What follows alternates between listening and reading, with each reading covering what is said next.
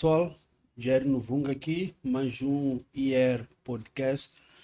E vocês já sabem qual é a sequência. Inscrevam-se no canal, deixem o like, porque satisfação, prato da casa sempre garantido. E como sempre, nossos temas são muito interessantes, cheios de alguns fatos curiosos, às vezes engraçados, né? E vamos manter a mesma linha, tentar manter a mesma qualidade. Por isso temos aqui dois bons e grandes profissionais para partilhar um pouco daquilo que é história, conhecimento evolução convosco. Vou deixar eles se apresentarem. Olá, Jerry. Uh, muito obrigado, antes de mais nada, pelo convite. O meu nome é Richard. Eu sou médico um, de formação. Uh, tenho uma pós-graduação em nutrologia Uh, para quem não sabe, a nutrologia pode também ser definida como nutrição clínica. Okay? Uh, é a parte da medicina que se dedica ao estudo de doenças metabólicas e a terapêutica dessas mesmas doenças com base na alimentação. Okay?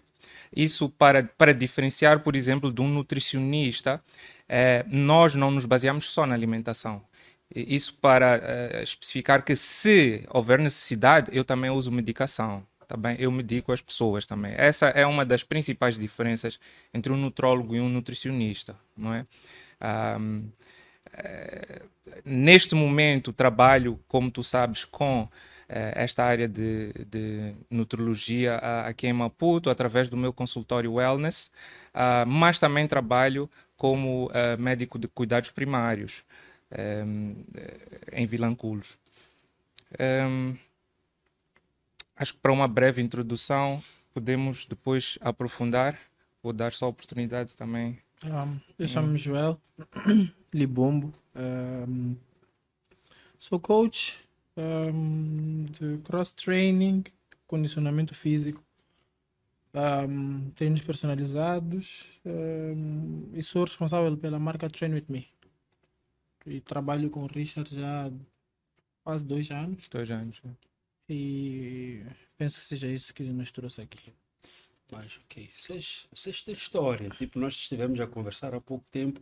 É engraçado que as pessoas, quando vêm para aqui, resumem-se muito. Uhum. E, por exemplo, eu vos conheço, uhum. mas quem está em casa não não vos conhece. Há quem vai olhar, por exemplo, a vai pensar, ok, uh, fez medicina, interessou-se pela, pela, por essa parte nutricional e foi lá fazer o curso, mas vocês veem, ou seja, esta, esta, esta vossa formação, a área de trabalho, vem de uma lacuna que vocês próprios conhecem como praticantes, uhum. porque vocês uh, praticam desde. Uhum. Sim, sim. Então, é, esta parte é muito importante, é muito importante e eu gosto que se perceba isso. Por quê? Porque é bom ter fazedores de desporto, pessoas que conhecem o desporto na prática, a cuidarem de atletas, a cuidarem de praticantes de desporto, porque às vezes a pessoa vai ao nutricionista, uma pessoa que não pratica. Uhum. E chega lá, quando prescreve, quando aconselha, quando tenta né, situar a pessoa, tá, tá falando vazio, porque é um mundo que a pessoa não conhece. Então, uh, vocês dois treinam já são praticantes, treinam já há muito tempo. Eu, eu, eu tirei, tirei essa de são praticantes porque estávamos a falar com isso que ele começa, para, começa, para. Quando depois, as pessoas começam a dizer, mas treina há 15 anos, onde é que está o shape? O shape, o shape. Uh, bem, posso ser eu a falar uh, no início.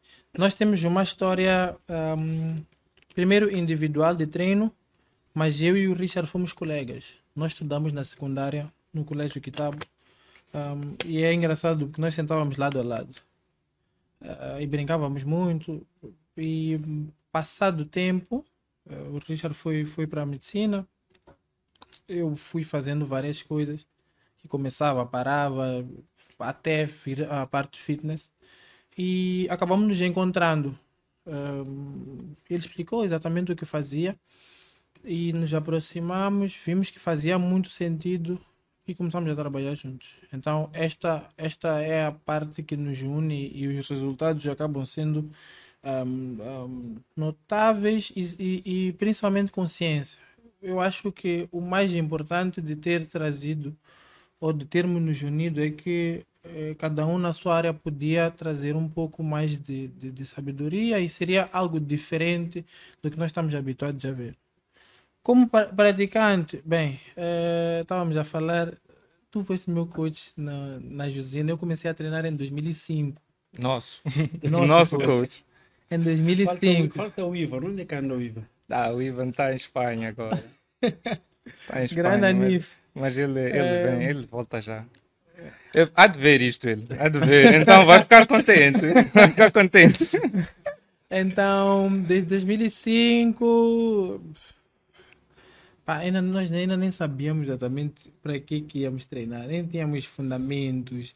Eu acho que mesmo a parte de treino aqui era, era algo ainda meio a experimentar, não sabíamos os nomes, copiávamos dos mais bigs, passa a expressão, e, e, e acabou sendo assim que fomos, fomos criando esta, esta familiaridade, mas era muito bom porque mesmo não tendo muitas condições na altura ehm, do ginásio, às vezes era uma esteira para, sei lá, cinco pessoas, tinha de se controlar 30 minutos ou menos.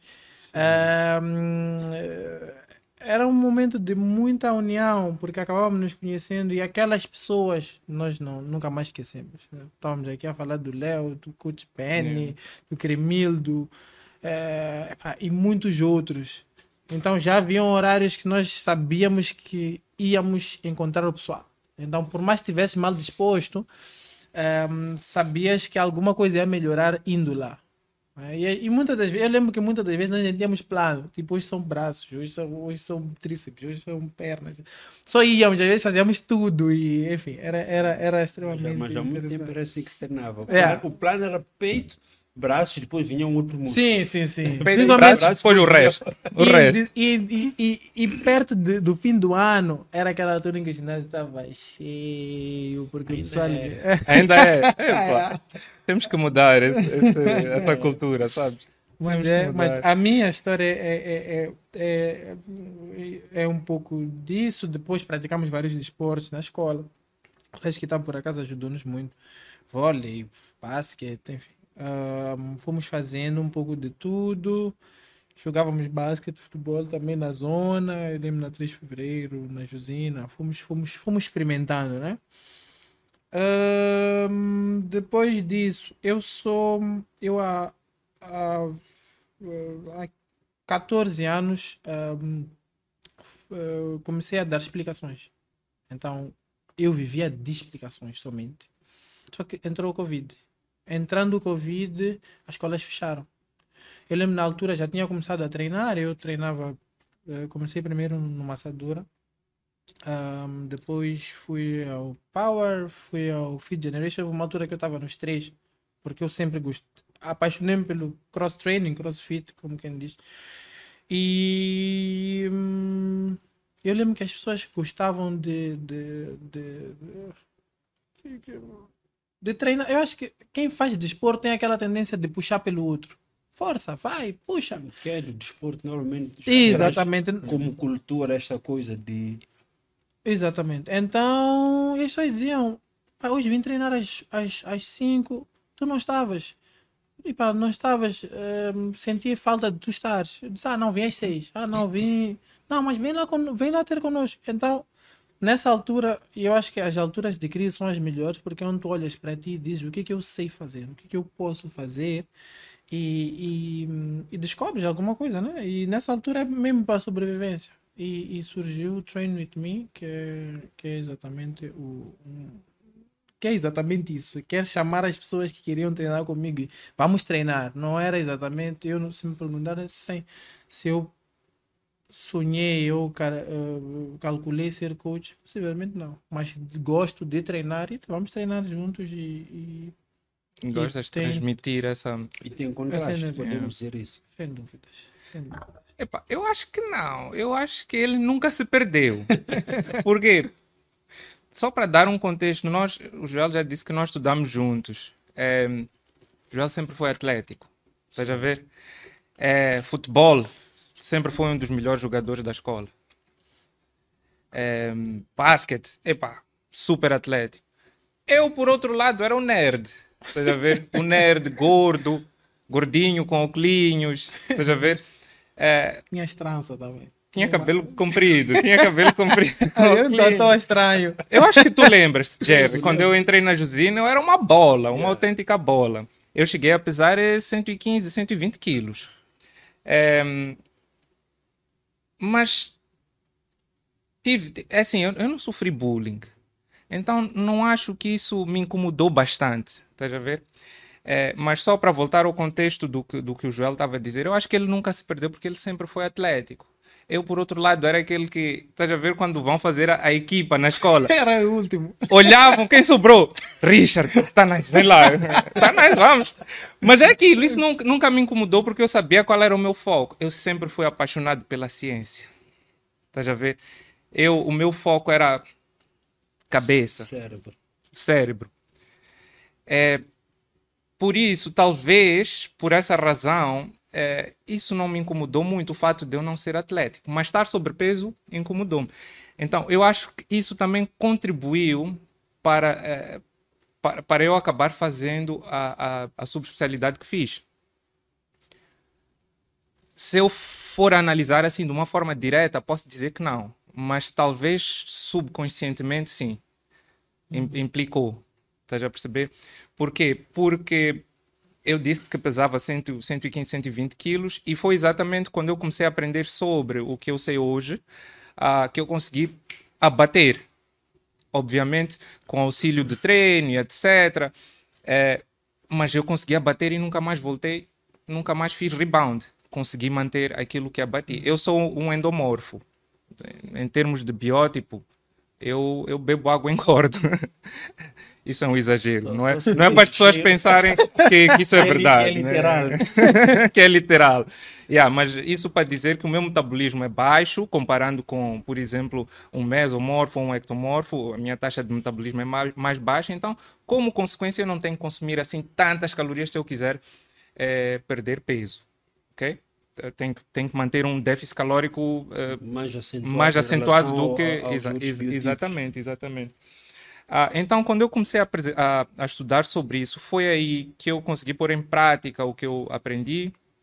Eh, e foi a época que eh, eu verifiquei maior transformação no meu corpo, não é? Até hoje eu tenho um pouco de pele flácida, porque obviamente se tu sais de 120 quilos para agora estou com 86, 87, tu vais ter pele flácida, tu vais ter estrias, etc. É, mas isso não me incomoda, porque eh, foi pelo bem da saúde. Eh, Se eu estivesse com sobrepeso até hoje, Já, Pro- yeah, provavelmente metabolicamente, com a, idade, eh, eh, com a idade que eu tenho, metabolicamente já podia começar a ver alguma alteração negativa eh, do ponto de vista laboratorial, por exemplo, exames, eh, exames eh, de sangue, etc. Então, fico contente porque houve um foco primário naquilo que é a saúde. E, e- e, fundamentalmente é isso que eu tento trazer para as pessoas. Eu sei que, que eh, aqui no, no, no, no- podcast há, há, há uma abordagem alimentar mais direcionada ao desporto. Não é? e, e- isso é um disclaimer que eu, que eu quero fazer já. Que tudo que eu for a falar aqui é para ser aplicado para um indivíduo eh, mediano.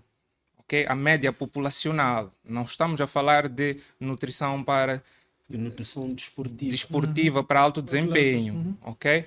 Então, obviamente, é, é, é, o, o teu plano nutricional vai ter de ir de acordo com o teu objetivo, vai ter de ir de acordo com a tua atividade, ok? Então, tudo que eu for a falar aqui, vamos considerar que é para eh, o indivíduo que faz parte da média populacional, tá bem? Yeah. Richard, tu, tu, tu falaste aqui numa coisa que eu gostaria de pegar para. Tu falaste de alterações laboratoriais, ok? Ah, porque isso é interessante porque eu ia logo pular para a fase 2. falar que, que, que estar em sobrepeso podia começar a trazer problemas de saúde, né? É interessante quando tu falas em alterações lab- la- laboratoriais, porque é o que nós vemos muito acontecer aqui. As pessoas, por exemplo, submetem-se a certo tipo de dieta e perdem peso. Estão bem, mas às vezes as dietas são tão extremas que antes de lixarem com a saúde, passa a expressão, já criam essas alterações laboratoriais que tu estás a falar, porque existe sempre um, ah, mas eu estou bem. Né? Porque tu vês uma dieta e dizes, "Olha, isto aqui, isto, é, isto estás a fazer é terrível, isto está a dar cabo de ti. E a pessoa é aquilo que diz, ah, mas eu estou bem. Mas, no entanto, se nós pegarmos essa pessoa e submetermos a exames médicos, havemos de encontrar, isso estás a falar, essas alterações laboratoriais que são a primeira fase, até depois começar de facto a aparecer os problemas de saúde. Exato, exato. É, tu, tu, tu estás a olhar para percebo que estás a olhar para essa questão dos exames laboratoriais eh, do ponto de vista de eh, dietas extremas, possivelmente não, não, com- só usei um exemplo, mas aí, o que eu estava a tentar puxar é que existe um alerta antes de, de, de facto nós começarmos a ter problemas de saúde. sem dúvida. E as pessoas não se dúvida. atentam, não sabem que existe um alerta, né? Existe, As pessoas dizem, eu sinto-me bem. E, e acha que isso, que isso que é resolve, suficiente, que é, suficiente. Por exemplo, para talvez ajudar o, o Jerry na pergunta, eu acho que é talvez a- o ponto mais o, o ponto mais diferenciado. Há pessoas que vêm ter comigo e dizem, ah, eu gostaria de fazer um, um plano, né? Eu peço uma ajuda, eu digo, fala com, fala com o Richard, né? Ele é quem trabalha comigo. E a primeira coisa que o Richard faz antes de dizer, tira carboidratos, tira batata doce, ele pede exames de sangue. Então, essa parte laboratorial acho que é exatamente daí, né? Sim, Porque tu pedes sim. exames e é a partir daí que tu dizes Exato, tu não és exato. diabético, apesar de parecer que estás. E as pessoas veem, ah, minha barriga diminuiu, por exemplo. Então estou bem, é nesse sentido, é visualmente. Exato, Mas exato. como- Não, sempre tens que fazer um, um controle eh, laboratorial daquilo que são os indicadores gerais de saúde. Eh, para dar um pouco mais de contexto, ehm, eu, eu, eu gostaria de explicar exatamente qual é o meu foco. Por quê? Porque eu, quando fiz essa formação, eu ide- identifiquei um problema. Ok? Qual é o problema?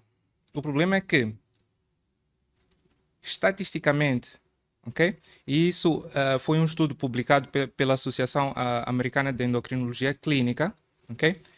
Mais de 80% da população mundial acima dos 45 anos tem resistência insulínica, ok? Então, o meu foco dentro da nutrologia, o meu foco de trabalho é resistência insulínica. Eu trabalho bastante com resistência insulínica, ok? Fundamentalmente por quê? Porque a resistência insulínica é o pilar para o desenvolvimento de um grande leque de doenças metabólicas. Tudo parte com a resistência insulínica. Ok? Tanto é que hipertensão, hiperlipidemia, hiperuricemia, que é aumento do ácido úrico, que depois vai trazer gota, é, obesidade, primariamente obesidade central, ok? Obesidade à custa de gordura visceral. Todas essas doenças, quando se encontram em conjunto, elas têm um determinado nome, de tão frequente que é elas andarem em conjunto, ok? Muitas vezes tu vais ver que um hipertenso tem algum grau de diabetes também, ok? Quando essas doenças estão juntas, elas chamam-se síndrome metabólico. Elas denominam-se por síndrome metabólico. Esta, este indivíduo sofre de síndrome metabólico. O que é que ele tem? Tem hipertensão, tem resistência insulínica acentuada, diabetes tipo 2, ok? Tem dislipidemia ou hiperlipidemia, que é uma desregulação do- do- dos valores do colesterol. Então, todas essas mudanças têm como base a resistência insulínica. ok? Então, eu trabalho exatamente com eh, exames porque o meu foco é, é resistência insulínica. Dentro de- dos vários exames que eu peço, eh, um exame que não é muito comum em se pedir é a própria insulina em jejum. Quantas vezes tu foste a um médico e ele tirou o teu açúcar sem tirar a tua insulina? O valor do teu açúcar em jejum, sozinho, não me diz absolutamente nada. Não me diz absolutamente nada. Ah, por quê? Eu vou tentar dar uma explicação de qual, como é que funciona eh, a via do metabolismo eh, da insulina, criado pela insulina, do, do metabolismo de carboidratos criado pela insulina. Obviamente, tu sabes que a insulina é uma hormona que é produzida sempre que tu tens uma refeição, ok? Eh, principalmente se essa refeição for rica em carboidratos, especificamente carboidratos de alto índice glicêmico. Por quê? Porque os carboidratos de baixo índice glicêmico criam uma absorção moderada e contínua, então geralmente não tendem a fazer picos de insulina. Picos. Ok? Não tendem a fazer picos. Mas os carboidratos processados, refinados, de alto índice glicêmico, criam picos aberrantes de insulina. Porque são substâncias que tu estás a consumir e elas estão a ser bruscamente absorvidas pelo teu sangue. Criam um pico do, do aumento do, do, açúcar no sangue e, como consequência, o pâncreas cria uma, uma atividade reacional que é aumentar a insulina. Okay? Imagina tu, um indivíduo de 40 anos, okay, que durante toda a vida mata bichou, almoçou, lanchou, jantou, mata bichou, almoçou, uh, lanchou, jantou. Toda a vida. ok? Associado a isso, vamos levar ao facto que hoje em dia a nossa alimentação é prevalente em produtos industrializados refinados. Tu mata bichas, logo de manhã estás a comer cereais.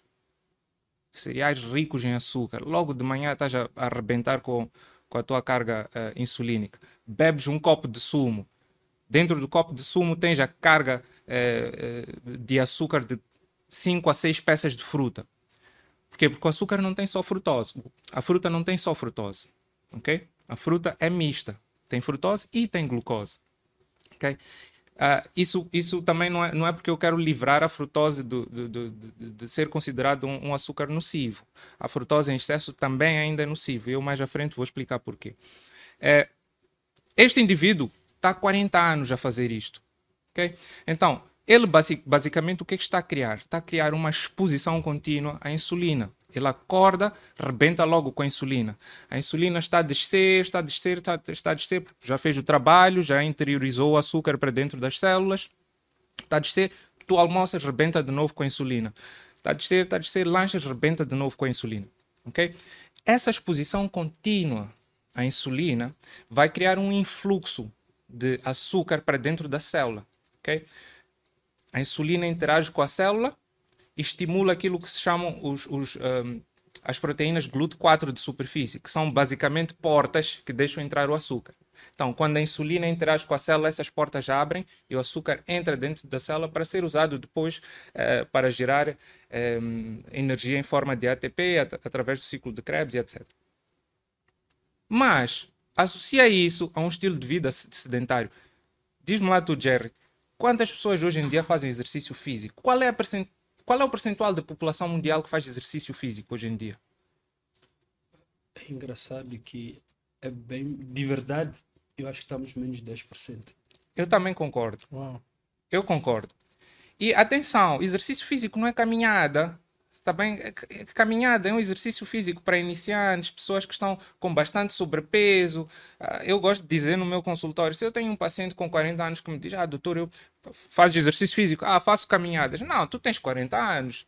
Caminhadas eu, eu recomendo para meus pacientes que têm 70 anos. Esses é que não podem exercer não um. Não podem correr. Claro, não, não podem correr, têm limitações é. físicas, obviamente. Enquanto tu não tiveres nenhuma contraindicação do ponto de vista uh, de doença, doença osteomuscular, uh, doença metabólica, todo mundo tem que fazer algum grau, uh, exercício de, de, de, de, de alta intensidade até algum grau. Hum. Okay? Exercício de alta intensidade é importante, independentemente da idade. Enquanto tu puderes fazer, faz ok? Não estou a falar de caminhadas. Então, quantas pessoas, qual é o percentual? É muito baixo. Não, mas mesmo, mesmo as caminhadas, assim, hoje em dia a população mundial é sedentária. Muito sedentária. Ok? Muito Nós sedentária. Hum. estamos perto desse grau de sedentarismo. Hum. Tu fazes uma hora, uma hora e meia, duas horas de exercício físico. O resto do tempo, onde é que tu estás? Yeah. Não estás sentado no escritório, estás deitado no sofá, estás no carro. Yeah. Então, hoje, com, com, com a chamada evolução em termos de saúde veio o retrocesso, uhum. porque hoje os níveis de saúde estão piores do que estavam antes. É por isso que esses 10%, tipo, até somos capazes de estar no tá lucro. Yeah. Isso que acabaste de dizer é interessante, porque ainda há dias eu estava a ver um, um documentário que mostrava que a esperança de vida nos Estados Unidos sofreu um, um pequeno declínio. Então, desde a Revolução Industrial, desde o desenvolvimento tecnológico, desde o desenvolvimento da medicina, nós estávamos a ver um aumento exponencial sim. da esperança de vida nas pessoas, até atingirmos aquilo que são os 75, 80 anos. Agora, verificamos que houve um declínio. Então, esse documentário focava exatamente na causa desse declínio. Qual é? Doenças cardiovasculares e metabólicas. Por quê? Porque nós começamos a ter abundância alimentar, ok? Gradual, foi aumentando, foi aumentando. Até um certo ponto, alimento é bom. Então, as pessoas foram aumentando a esperança de vida. Chegou num ponto que já estamos a consumir em exagero, então ela já começa a ter o efeito contrário, então a esperança de vida diminui. Ok? Alimentação. Eu gosto de dizer que a alimentação é a forma mais íntima de contato com o meio ambiente. Ok? Tu tens o maior contato com a natureza através da alimentação. A permeabilidade do teu sistema gastrointestinal permite que tu estejas intimamente ligado com aquilo que são os aspectos naturais da vida, os alimentos. Ok? Não há maior exposição à natureza do que a própria alimentação, se tu fores a pensar. Não há maior exposição. Ok? Então, para tu manteres eh, eh, um, um estilo de vida saudável, ok? Obviamente, tu tens que cuidar da tua alimentação. É o, é o, é o combustível que tu pões no, no teu organismo. É fundamental que ela esteja no ponto. É, mas voltando para aquela questão eh, da resistência insulínica, é, as pessoas não fazem exercício físico. Não fazem exercício físico e, maior parte das vezes, com essas quatro refeições, com esse estímulo insulínico contínuo, as células acabam desenvolvendo um- uma forma de proteção. Por quê? Porque o sistema de produção de insulina é um sistema endócrino. Tu deves saber, Jerry, que todos os sistemas endócrinos sofrem eh, downregulation e upregulation. Eh, em português, eh, em, feedback positivo. Como é que posso dizer em português? Está-me a fugir o nome em português. É retroalimentação. Ok? Todos os sistemas endócrinos sofrem retroalimentação. Da mesma forma que se alguém usa eh, andrógenos exógenos, anabolizantes, ok, tu vais ter uma retroalimentação negativa a nível testicular. ok? Então, o teu sistema metabólico insulínico também sofre retroalimentação. Quando as células começam a perceber que elas estão constantemente expostas à insulina, elas estão constantemente expostas, constantemente expostas. Pior ainda, estão expostas e não usam aquela energia. Ok? Elas começam a desenvolver um mecanismo de proteção. Elas começam a bloquear os receptores de insulina. Ok? Elas escondem os receptores, bloqueiam, impedem a interação da insulina com a célula. Com esse acontecimento, o que é que, o que, é que gera?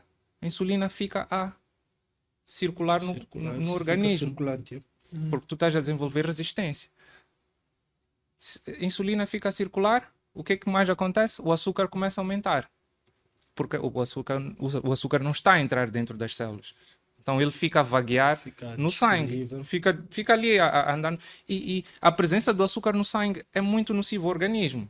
Porque o açúcar eh, tem uma grande atividade osmolar uma, uma das razões pela qual pacientes com altos níveis de açúcar chegam completamente desidratados no hospital. Completamente desidratados. Tu, a partir de um certo nível eh, de glicemia sanguínea, começas a sofrer um ritmo de desidratação absurdo. Acima de 25, não há como. O paciente vai te chegar desidratado, vai te chegar com as mucosas todas eh, ressequidas. Então, o corpo não quer açúcar. Então, o que é que ele faz? Quando tu começas a desenvolver resistência insulínica, o pâncreas aumenta a atividade. Ele duplica, triplica, às vezes até quatro vezes mais do que, do que o normal. Então, tu estás a perceber que estás a, pôr um, estás a criar um esforço muito grande a nível do teu pâncreas. Até certo ponto ele consegue compensar isso. Ele consegue voltar a estabilizar os níveis de açúcar através da sobreprodução de insulina. Mas outro problema é que a insulina, para além de ter esse papel metabólico, é um sinalizador hormonal. Ele não funciona só para isso. A insulina é um si- sinalizador hormonal porque ele bloqueia a queima de gordura. Isso é ló. e Se tu fores a pensar, Jer, Isso é lógico. Por quê? Porque se tu tens uma hormona que é responsável por metabolizar os carboidratos e, e é principalmente produzida através da refeição, é simplesmente lógico que, que, que ela tem um papel de. Ela chega na gordura e diz: Ei, calma aí, não precisamos de ti. Não te queimes gordura. Deixa, deixa, deixa que eu, que eu cuido. Deixa que eu cuido E do. não, e, não, e não chega a cuidar. Não, não chega a cuidar porque nós não Porque- fazemos exercício físico. Hum. ok? Então, a insulina sinaliza a, a gordura. Nós dizemos que a insulina é uma hormona antilipolítica. Ela tem uma atividade anti-queima de gordura.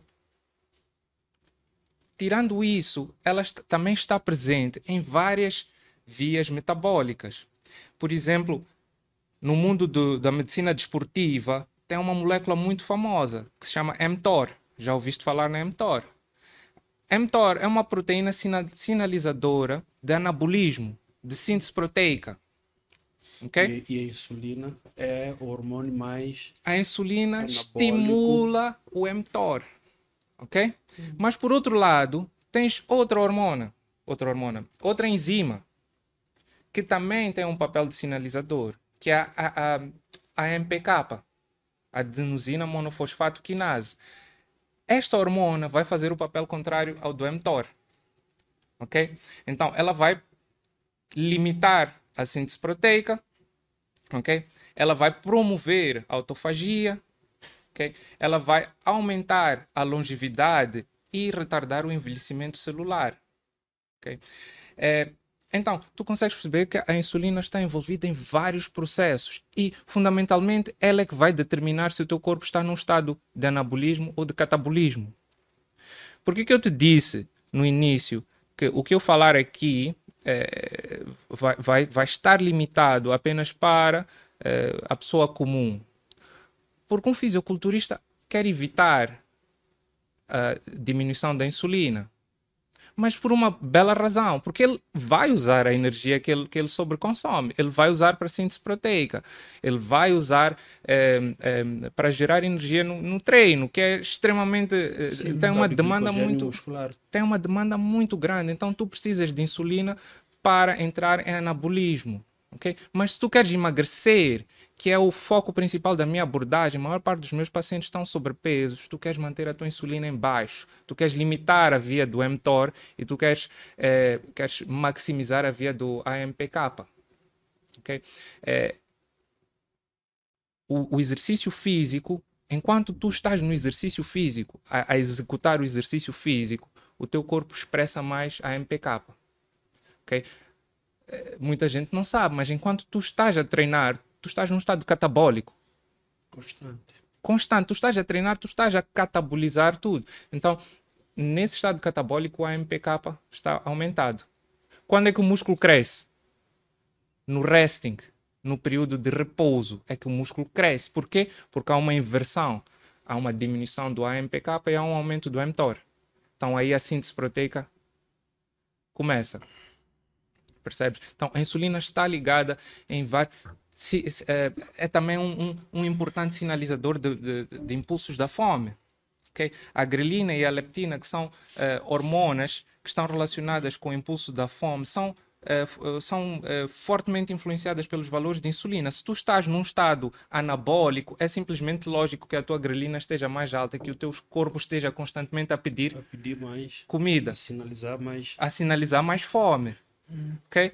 Mas pelo contrário, se tu invertes, tu vais suprimir o impulso da fome. Ok? Então, eu gosto de jejum por causa disso. Nós já tivemos muitos pacientes em comum. É, Tu sabes, a maior parte dos pacientes que, que, que nós tivemos em comum estavam destinados a perder peso. Ok? E quando é para perder peso, eu prefiro usar jejum. Por uma simples razão. Porque o jejum. E atenção, o jejum não é uma dieta. Muita gente diz, ah, jejum, dieta. Não, o jejum não é dieta. Jejum é um regime temporal de alimentação.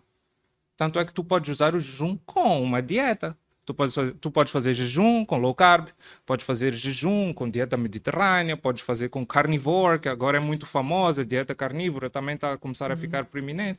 Podes fazer jejum com uma dieta vegana, ok? Então, o jejum não é dieta, é um regime temporal. E qual é o potencial do jejum? O potencial do jejum é exatamente limitar os picos de insulina. Tu mantens a tua insulina baixa durante a maior parte do tempo, ok? Do dia, a tua insulina está nos níveis basais.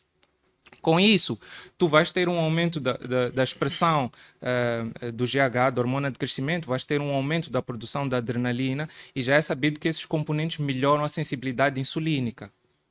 São o GH é antagônico à, à insulina, então quanto mais suprimida estiver a insulina, a insulina maior vai ser o, o GH. GH é lipolítico.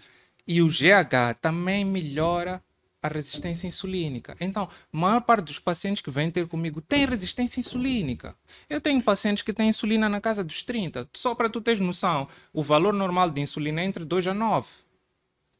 Eu tenho pacientes que têm 30. Estás a imaginar o esforço que esse pâncreas desse paciente está a fazer? Esse pâncreas precisa de repouso. Tu precisas de lhe dar repouso, que é para ele se recompor, que é para ele voltar a ter uma, um funcionamento uhum. adequado. Então, o jejum permite fazer isso. Permite criar um repouso ao pâncreas, permite haver maior expressão de GH para melhorar uh, a resistência insulínica. Então, quando tu voltas à tua janela alimentar, tu já tens maior aproveitamento dos nutrientes que tu estás a meter. Ok? Sem contar que tem, tem muitos outros benefícios. Muitos outros benefícios. Cetose. Ok? Cetose é, é um. É um é um componente de, de, de, da, da fisiologia humana que nós não damos oportunidade ao, ao nosso corpo de explorar. A, a, a cetose, muitas vezes, o, o, grande problema é que a cetose foi descoberta num contexto patológico. Como é que os médicos descobriram sobre corpos cetônicos? Em pacientes com diabetes tipo 1. Pacientes com diabetes uh, tipo 1 não produzem insulina. Ok? Então, enquanto eles não fizerem insulina exógena, muitas vezes é o evento que faz eles descobrirem que são diabéticos, ok? Eles estão constantemente a expressar a via da degradação da lipólise, a conversão de glicerol para piruvato, que é para depois entrar no ciclo de Krebs. Essa é a, a fonte essencial de energia dos, do, dos pacientes com, com diabetes tipo 1. Só que como eles têm um, uma deficiência absoluta de insulina, este, este, esta via fica tão maximizada que eles começam a produzir corpos cetônicos em excesso. Um excesso tão grande, ok, que isso altera a acidez do sangue. Então, esses pacientes entram em algo que nós chamamos de cetoacidose diabética. Okay? O sangue deles fica ácido por causa da presença dos corpos cetônicos que são, são três, basicamente: acetona, acetoacetato e beta-hidroxibutirato. Desses três, o beta-hidroxibutirato é, o, é o mais importante. Então, eles foram descobertos num contexto patológico. Então, a sociedade médica conotou logo a presença de corpos cetônicos no corpo como algo mau, como algo indicador de fome, fome extrema. Mas não é verdade. Por quê? Porque em indivíduos saudáveis tu não vês isso. Isso não acontece. Isso só acontece em diabéticos, porque eles têm uma deficiência absoluta de insulina. Um indivíduo saudável pode ficar, desde que ele tenha as reservas de gordura suficientes, um indivíduo saudável pode fi ficar em cetose de forma permanente, até acabar as reservas. Isso, isso, isso dá-nos o quê? A média 70, 72 horas, né? Para começar já a produzir? Começar, não, para, tipo, vamos lá, um indivíduo depois, aqui nós vamos ter sempre fazer essa ligação entre o pessoal que treina e o pessoal que não treina, uhum. por causa disso. Porque um indivíduo treinado, normalmente, o pessoal fala de um espaço de 102 horas para para ele entrar em cetose. Em, cetose. Uhum. em pessoas que não treinam é um pouco mais de tempo. Mas sem dúvidas, sim, em pessoas que treinam é, é bem mais rápido, obviamente, porque sim. tu estás a potencializar o uso de. E, só para dar um, um pouco de contexto, como é, que é, como é que tu chegas ao metabolismo de corpos cetônicos? Como é que tu começas a produzir corpos? Quando é que o teu corpo decide que, ok, eu agora vou produzir corpos cetônicos para serem a minha fonte primária de energia? Porque, diferentemente do que muita gente pensa, o cérebro também usa corpos cetônicos para, uh, para, gerar, para gerar como forma de energia. Até, até algum tempo pensava-se que o cérebro só usava glucose. Não. O cérebro usa corpos cetônicos é, o músculo cardíaco adora o beta-hidroxibutirato, tem boa afinidade com beta-hidroxibutirato. Tanto é que estudos confirmaram que tu tens um consumo menor de oxigênio pelas células cardíacas quando elas estão a usar é, o beta-hidroxibutirato como fonte de, é, de energia. Então, há, há, há menor esforço pelas células cardíacas quando elas estão a usar o, o beta-hidroxibutirato. Como é que o teu corpo decide? Ok, eu vou, vou produzir corpos cetônicos. Tu tens a primeira via de, de, de geração de energia, que essa maior parte dos, dos, das pessoas que estão ligadas ao desporto conhecem, que é a via da glicólise, transformar glucose em ATP. Ok? Usaste toda a glucose disponível, esgotaste o teu glicogênio muscular, esgotaste o teu glicogênio hepático, ok? Continuas com uma alta demanda energética. Aí o que é que acontece?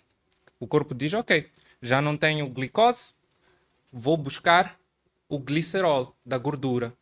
Ele pega o glicerol, transforma o glicerol em piruvato. Depois dele transformar o glicerol em piruvato, este piruvato pode entrar diretamente no ciclo de Krebs e gerar energia, ou então pode voltar a formar açúcar. Ok? Então, tu consegues, através da gordura, usar ela diretamente para gerar energia, mas também consegues usar ela para gerar açúcar. Ok? O problema é que essa conversão do, do piruvato para gerar ATP é dependente de uma enzima chamada oxaloacetato. Não sei se já ouviste falar. O, ox o oxaloacetato é fundamental para que ocorra o ciclo, de, o ciclo de Krebs. O problema é que o oxaloacetato esgota. E quando o oxaloacetato acaba nos teus tecidos, ok? O teu corpo já não consegue usar a gordura para gerar ATP. Então aí ele entra na terceira via. Então ele pega aquele glicerol, transforma-se em acetilcoenzima A, em piruvato, para formar os três corpos cetônicos que eu acabei de falar, que é acetoacetato, é, acetona e beta-hidroxibutirato. Quando eu digo acetona, é aquela acetona mesmo que usam para limpar unhas. O nosso corpo produz aquela acetona, acetona. O nosso corpo produz. Tanto é que os diabéticos que eu acabei de falar que entram em cetoacidose, uma das formas de diagnóstico é pelo hálito, aquilo que se chama a, hálito cetônico. É, está caracterizado na literatura como um hálito frutífero, assim, então eles como entram a hiperventilar, se tu chegas perto do paciente, tu consegues sentir o cheiro, um, parece assim maçã fermentada, é um, é, um, é um cheiro frutífero, ok? Então tu consegues dizer, ah, ele, por quê? Porque a acetona é excretada por via respiratória, já os outros dois são predominantemente excretados de forma é, é, urinária. Então, o jejum também faz bem porque produz corpos cetônicos. Os corpos cetônicos são uma forma ótima de energia. Os corpos cetônicos potencializam a saúde mental. Tu deves saber que o nosso cérebro, uma grande percentagem do cérebro, se não me engano, é entre, entre 30% a 40% do nosso cérebro é gordura. Os nossos neurônios estão cobertos por algo que se chama bainha de mielina, okay? que é um tecido lipídico que cobre os, os neurônios. Então, os corpos cetônicos, por terem essa afinidade com lípidos, okay, dão-se muito bem com o nosso tecido cerebral. Okay? Se tu fores a ver eh, descrições de, de, de pessoas que fazem jejum prolongado, muitas vezes essas descrições estão presentes em, em, livros religiosos, em discursos de pessoas religiosas que fazem jejuns de 5, 6, 7 dias. Muitos deles, depois de 3, 4 dias, referem um, um aumento é, inexplicável da euforia. Começam a ficar eufóricos, começam a ficar é, um pouco mais energéticos do que o normal. E isso, até certo ponto, é contraintuitivo, porque se tu estás muito tempo sem comer, porque, é, por isso, uh, por que estás a. Tocaste nesse aspecto religioso, porque uh, associa-se muito o jejum à longevidade. E sabes porquê? Porque o jejum, por baixar a tua insulina, e eu acabei de explicar que a insulina está envolvida na, na expressão do, do, do mTOR e o AM, eh, AMPK. O AMPK é também conhecida como a molécula da longevidade. Porque sempre que tu tens uma maior expressão, por isso que o exercício físico promove longevidade, porque o exercício físico, como eu te disse, eleva, eleva o AMPK. O jejum, por baixar a insulina, quando a insulina está baixa, o AMPK aumenta consideravelmente. Então, quando o teu AMPK aumenta, tu tens todos aqueles processos de reparação celular, é, é, autofagia, aumento do uso de, de, de gordura como fonte de, de, energia. Todos esses processos de, reparo celular dão-se quando o teu AMPK está elevado. É, tem um, um, fisiologista que eu gosto muito, ele trabalha também muito com jejum americano, chamado uh, Dr. Jason Fung é, que por acaso ele é muito proeminente nessa área de, é, de jejum, ele fala muito, muito sobre jejum. É, e ele explica que existem três coisas que tu podes fazer para rebentar com o teu AMPK. E as três coisas envolvem tu estar com desconforto, temperaturas extremas, então sauna ou então banhos gelados se tu crias choques térmicos ao teu organismo, temperaturas quentes ou então temperaturas extremamente frias, tu vais ter uma maior expressão da MPK. O jejum, ok? Maior expressão da MPK e exercício físico. Se tu fazes essas três coisas, tu já tens mais do que 50% do caminho andado para ter um, uma melhor longevidade, uma maior longevidade no aspecto de prevenção de doenças metabólicas e é muito interessante. É Sabes, é muito interessante. Uh, Ouvir-te. Vamos lá, tu fizeste uma pós-graduação em nutrologia. Ouvir, ouvir, ouvir-te aqui falar. Eu, eu fiz um curso de nutrologia, mas bem distante uhum. daquilo que, que tu fizes. Normalmente eu digo às pessoas, tem muita gente que diz, ah, eu sou nutricionista. E neste papo, eu, eu volto a, a, ter certeza daquilo que eu sempre digo. Não, o fato de teres feito um curso de nutrição não, não te torna nutricionista. Okay? Eu fiz nutrologia, fiz nutrição, fiz nutrição desportiva, suplementação desportiva. Mas tudo assim em três, três, três meses. Para quê? Que é para poder sustentar, perceber conversas uhum. desse género. Mas isso não faz de Sem mim dúvidas. nutricionista. Uhum. Do mesmo jeito que quem fez um curso de nutrição está muito longe de ser nutricionista porque tem estas coisas todas. Eu tive que estar aqui a fazer ligação entre, entre os meus três cursos para poder acompanhar o que estavas a explicar. Hum. E o interessante é que no desporto o pessoal usa todas essas ferramentas. Sem dúvida. Todas essas estratégias, é aquilo que estava a dizer, hum. são estratégias. Cada estratégia implementada num momento específico para lidar com uma situação específica. Uhum. Ok? E as pessoas ficam mesmo engessadas nessa di dieta. E dieta nada mais é do que estilo de vida. Um estilo de vida que tu consigas sustentar. Que tu consigas. Isso é o mais importante. Isso é o mais importante. E, e essa pergunta não, não, não para. É, é, é, a pergunta que eu mais tenho. Mas, doutor, qual é o estilo? Qual é a dieta mais eh, indicada para longevidade? Qual é, qual é a melhor dieta que existe? Eu tenho muito essa pergunta. Não, não existe melhor, melhor dieta. Afinal, só querem, só querem do melhor. melhor dieta é aquela com a, com a qual tu consegues obter bons resultados, tanto estéticos quanto em termos de saúde, e ao mesmo tempo é sustentável. Por isso que eu não sou contra nenhum tipo de dieta específico. Como eu te disse, hoje em dia está a haver um, um, uma proeminência naquilo que é dieta carnívora, carnivore diet ok? E as pessoas que estão a praticar isso dizem que, pá, eu nunca me senti melhor.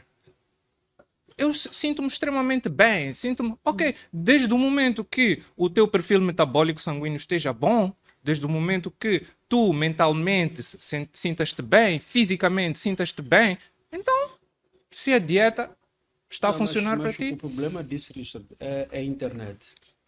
É a internet por quê? Porque eu vou buscar um atleta que é adepto ou funciona melhor ele individualmente com uhum. jejum intermitente, né? E ele lá vai dar a explicação toda. Então jejum intermitente é a cena. Aí eu vou adotar, mas eu não tenho aquele estilo de vida. Eu não tenho o mesmo psicológico, um, um conjunto de condições que é preciso quando tu vais adotar cada estilo de vida. É tipo, mano, tu não vais pegar alguém que está numa dieta carnívora e dizer ele a partir de hoje você é vegano.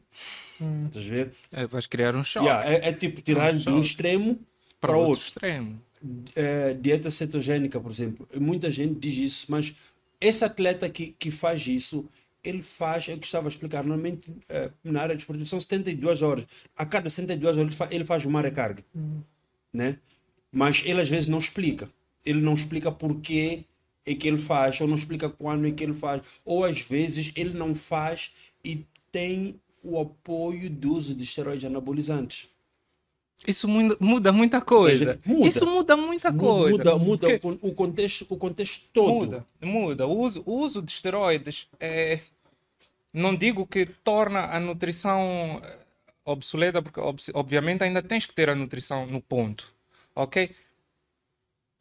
Mas para teres resultados medíocres, não digo competição, subires no palco, para teres resultados medíocres, o uso de anabolizantes vai te tirar um pouco o peso da nutrição. Tu podes começar a ter um pouco mais de, de, de cheats se começares a usar Sim, por isso é que é um bom refúgio para o pessoal que não, não que tem não tem disciplina. Exatamente, sem dúvidas. E isso que tu falaste de- da dieta cetogênica é, também é uma pergunta comum. Ah, doutor, já ouvi falar dieta cetogênica, dieta cetogênica. Será que eu devo começar a fazer? Porque ouvi dizer que é, é- é saudável eh, fazer eh, restrição absoluta de carboidratos, não sei o quê, não sei o quê.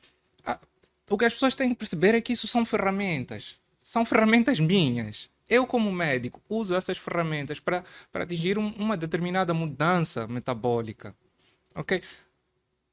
Se eu tenho um paciente diabético, chega-me, ele é diabético, tem os níveis de açúcar em 9, 10, é, é, resistência insulínica, etc. Aí faz sentido eu usar uma dieta cetogênica. Mas eu não vou dizer que é a melhor dieta para todo mundo. É uma ferramenta que eu utilizo para, Para aquele contexto, contexto particular.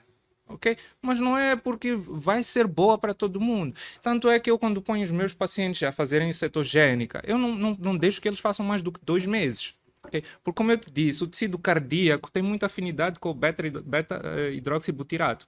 então, quando ele fica muito tempo a depender do beta-hidroxibutirato, verificou-se em, em- em estudos com ratos que começa a criar pequenas eh, cicatrizes no miocárdio. Por quê? Não se sabe exatamente. Mas em ratos cria algum eh, nível de, de dano cardíaco quando expostos a longo tempo. Então, o ideal é tu estás a alternar em- nas duas fontes de energia: carboidratos, nas três: carboidratos, gordura, corpos cetônicos. Carboidratos, atenção, para promover longevidade. Se tu queres viver mais, se tu queres ter eh, Qualidade de qualidade vida. de vida, um metabolismo no ponto, tu tens que estar a alternar entre as três fontes de energia. Isso é o melhor que tu podes fazer para o teu organismo, não é depender unicamente de uma. Por quê? Porque quando tu dependes unicamente de uma fonte de energia, lei do uso e desuso. Tudo que é usado no nosso corpo aprimora-se e tudo que não é usado atrofia. Tu vais atrofiar as outras vias de produção de energia. Por isso, quando eu submeto os meus pacientes que, que estão com uma dieta carbo ada- adaptada, quando eu submeto a eles numa fase inicial a- a- a- ao jejum, eles passam mal nas primeiras duas semanas. O Joel já fez. Yeah.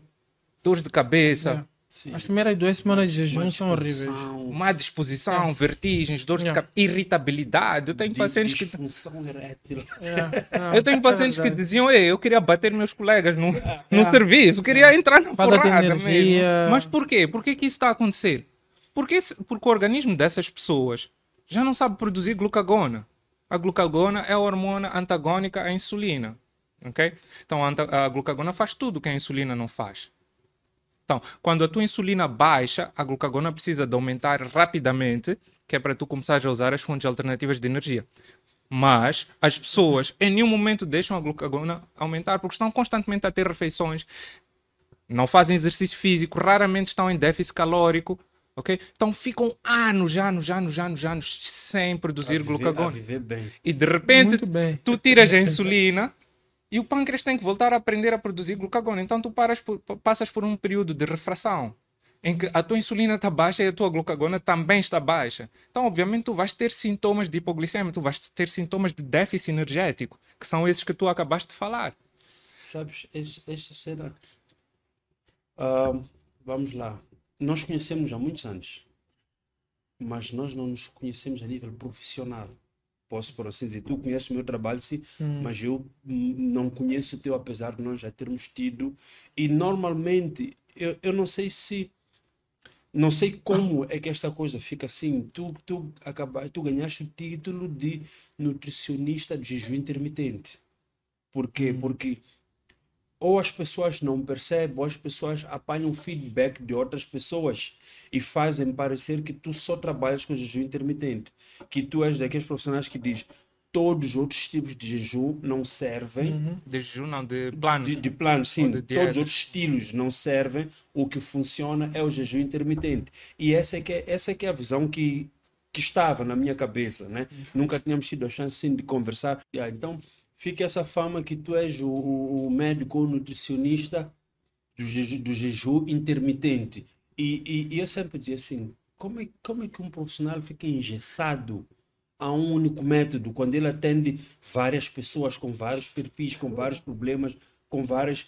E era só essa prisão baseada no feedback que me chegava das outras pessoas. Hoje estamos a ter esta conversa assim mais técnica e já está-se a fazer luz sobre, sobre muitas coisas para mim. Yeah. Yeah. Eu sei, eu percebo. É, realmente eu sei que tenho essa fama de o médico de, de jejum, mas é por uma simples razão. É porque eu vejo eh, no jejum, como eu já te disse, eh, potenciais terapêuticos que tu não encontras em nenhum outro tipo de regime alimentar. ok? E mantenha em mente que a maior parte dos meus pacientes não vêm para fazer bulk. São pacientes que São estão pacientes que sobrepeso, são pacientes que já têm eh, resistência insulínica ok? Então, se eu peço os exames laboratoriais e vejo resistência insulínica, é simplesmente lógico que eu use jejum. E pelas estatísticas que eu te falei, ok? A maior parte dos meus pacientes estão acima de 40 anos. Pelas estatísticas que eu, que eu te falei, obviamente, Que vai, dar com- aí. vai compreender 80% dos meus pacientes. Por isso que eu uso muito o jejum intermitente ao ponto das, das pessoas, de ficar conhecido assim, porque a maior parte das pessoas que vêm ter comigo São fazem pessoas- parte do perfil de pessoas que têm resistência insulínica, até de acordo com as estatísticas. Então, 8 em cada 10 pacientes meus fazem jejum intermitente. Mas, se, se, se- se chegar alguém e disser: Olha, quero uma dieta hipercalórica, quero uma dieta eh, que submeta o meu corpo a um estado anabólico, eu posso desenhar. Não é minha, minha preferência, porque eu tenho uma paixão grande. Foi aquilo que eu te disse, eu identifiquei um problema. Isso é um grande problema de saúde pública, mundialmente. Manda vira, Jerry. Ver. Isso, i- eu, eu não, eu fico, fico é, admirado. Como não se fala mais nisso? Por quê? Porque se tu partes do princípio que a resistência insulínica é, é, a primeira fase para a pessoa desenvolver diabetes, é a premissa para o desenvolvimento de diabetes, então isso significa que daqui a 5 a 10 anos, 80% da população mundial vai ser di- diabética se não mudarem os há- hábitos alimentares. Quer dizer, estamos a correr para- um mundo em que a maior parte das pessoas ac- acima de uma certa faixa etária é completamente doente. Todos doentes. Agora, agora estás a ser médico inocente. Quando tu dizes que não percebes porque é que não se fala isso, porque tu sabes que a indústria, como é que a indústria Ah, farmacêutica. Eu, eu, eu ia entrar aí. Eu estava para chegar aí. Exatamente. Estava para chegar aí. A indústria farmacêutica, hoje, os antidiabéticos orais são uma das maiores fontes de lucro para a indústria farmacêutica. As doenças crônicas. Por que, que, por que, que eu vou querer fazer dinheiro com um antibiótico que é de uso único? Eu apanho a infecção, uso antibiótico, estou curado, nunca mais vou usar. Obviamente eu vou querer investir naquele medica naquela medicação que é de uso crônico, contínuo. Aquela pessoa que todos os meses é obrigada a ir Aí buscar. lá. ok? Por isso que tu vês eh, aumento de, de- de- de estudos científicos e pesquisas na área, nessa área de- da diabetes para eh, surgimento de, de- de novas medicações. Em falar nisso, tem uma medicação fantástica que está, que está perdão, vai entrar em, em mercado daqui a pouco. Já foi eh, aprovada pela FDA, que é uma substância chamada semaglutide, que é uma, um medicamento que faz parte do grupo dos eh, em, peptídeos similares à glucagona. Então, essa, é- esse medicamento é o único que até agora mostrou um potencial verdadeiro para auxiliar na perda de peso. E, inicialmente foi desenvolvido como uma medicação para diabetes, mas depois viram que os pacientes, quando eram submetidos àquele tratamento, eh, eh, fizeram dois grupos, como eu já disse, eu, eu gosto muito de, de estudos eh, comparativos. eh, deram placebo a um grupo e outro grupo, deram semaglutide. É, em média, os que estavam a fazer em três meses, é, os que estavam a fazer semaglutide perderam até 17 quilos, comparando com 5 quilos Do pessoal do, placebo. do pessoal do pessoal do placebo, com a mesma dieta e o mesmo eh, regime de exercício. Obviamente tens aquelas margens de variação, mas de uma forma geral a mediana foi essa. Isso, isso é uma diferença muito grande. Abismal. Muito grande. Epa, é tipo, se desse 5 quilos já era, já era um diferencial bom. A Se ver? desse 5 quilos de diferença já era um diferencial bom. Então, essas são áreas que a, a indústria farmacêutica está a investir mas, muito mas, hoje. Mas, mas, tu, tu és médico. Não. Então, não, é assim, não tens que empurrar para a indústria farmacêutica, né?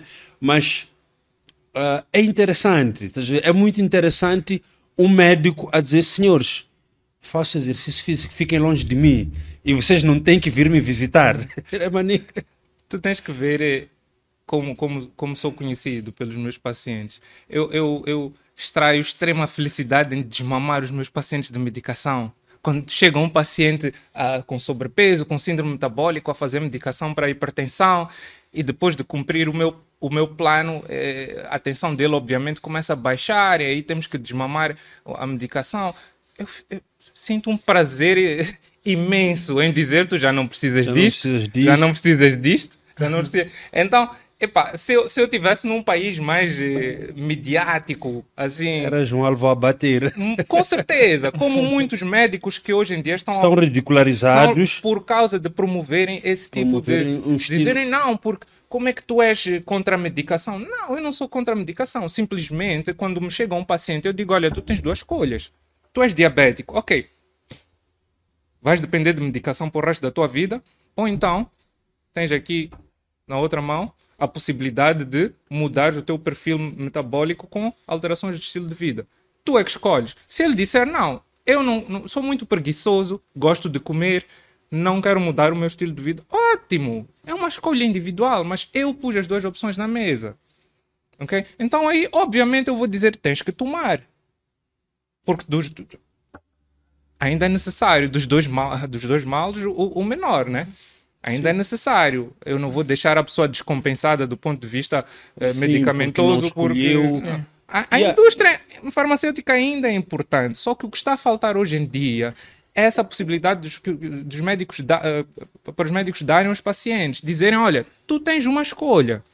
Tu não tens que depender completamente de me- de medicação para o resto da tua vida. O problema é que é difícil. É muito difícil. Extremamente. Tu, quando já estás com, com, com diabetes completamente instalada, tu, obviamente, tens, vais ter aquelas alterações como polifagia, polidipsia, que é o excesso do apetite. ok? Porque, apesar do teu açúcar estar alto, as tuas células estão em starvation, estão em fome.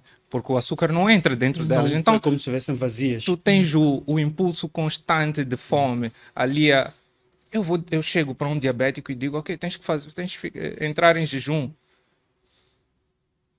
é, é a melhor coisa que ele pode fazer mas não é fácil porque enquanto ele estiver sem comer ah, vai estar ali a sentir uma fome infernal ali a picar então epa, eu deixo claro não é fácil é bastante difícil mas no meu parecer é a melhor alternativa que tens principalmente no caso de diabetes porque os medicamentos de diabetes, tirando a metformina, que tem alguma ação eh, correspondente à, à melhoria da sensibilidade insulínica, eh, promoção de, de maior expressão de mitocôndrias por células, a metformina é a única que faz isso.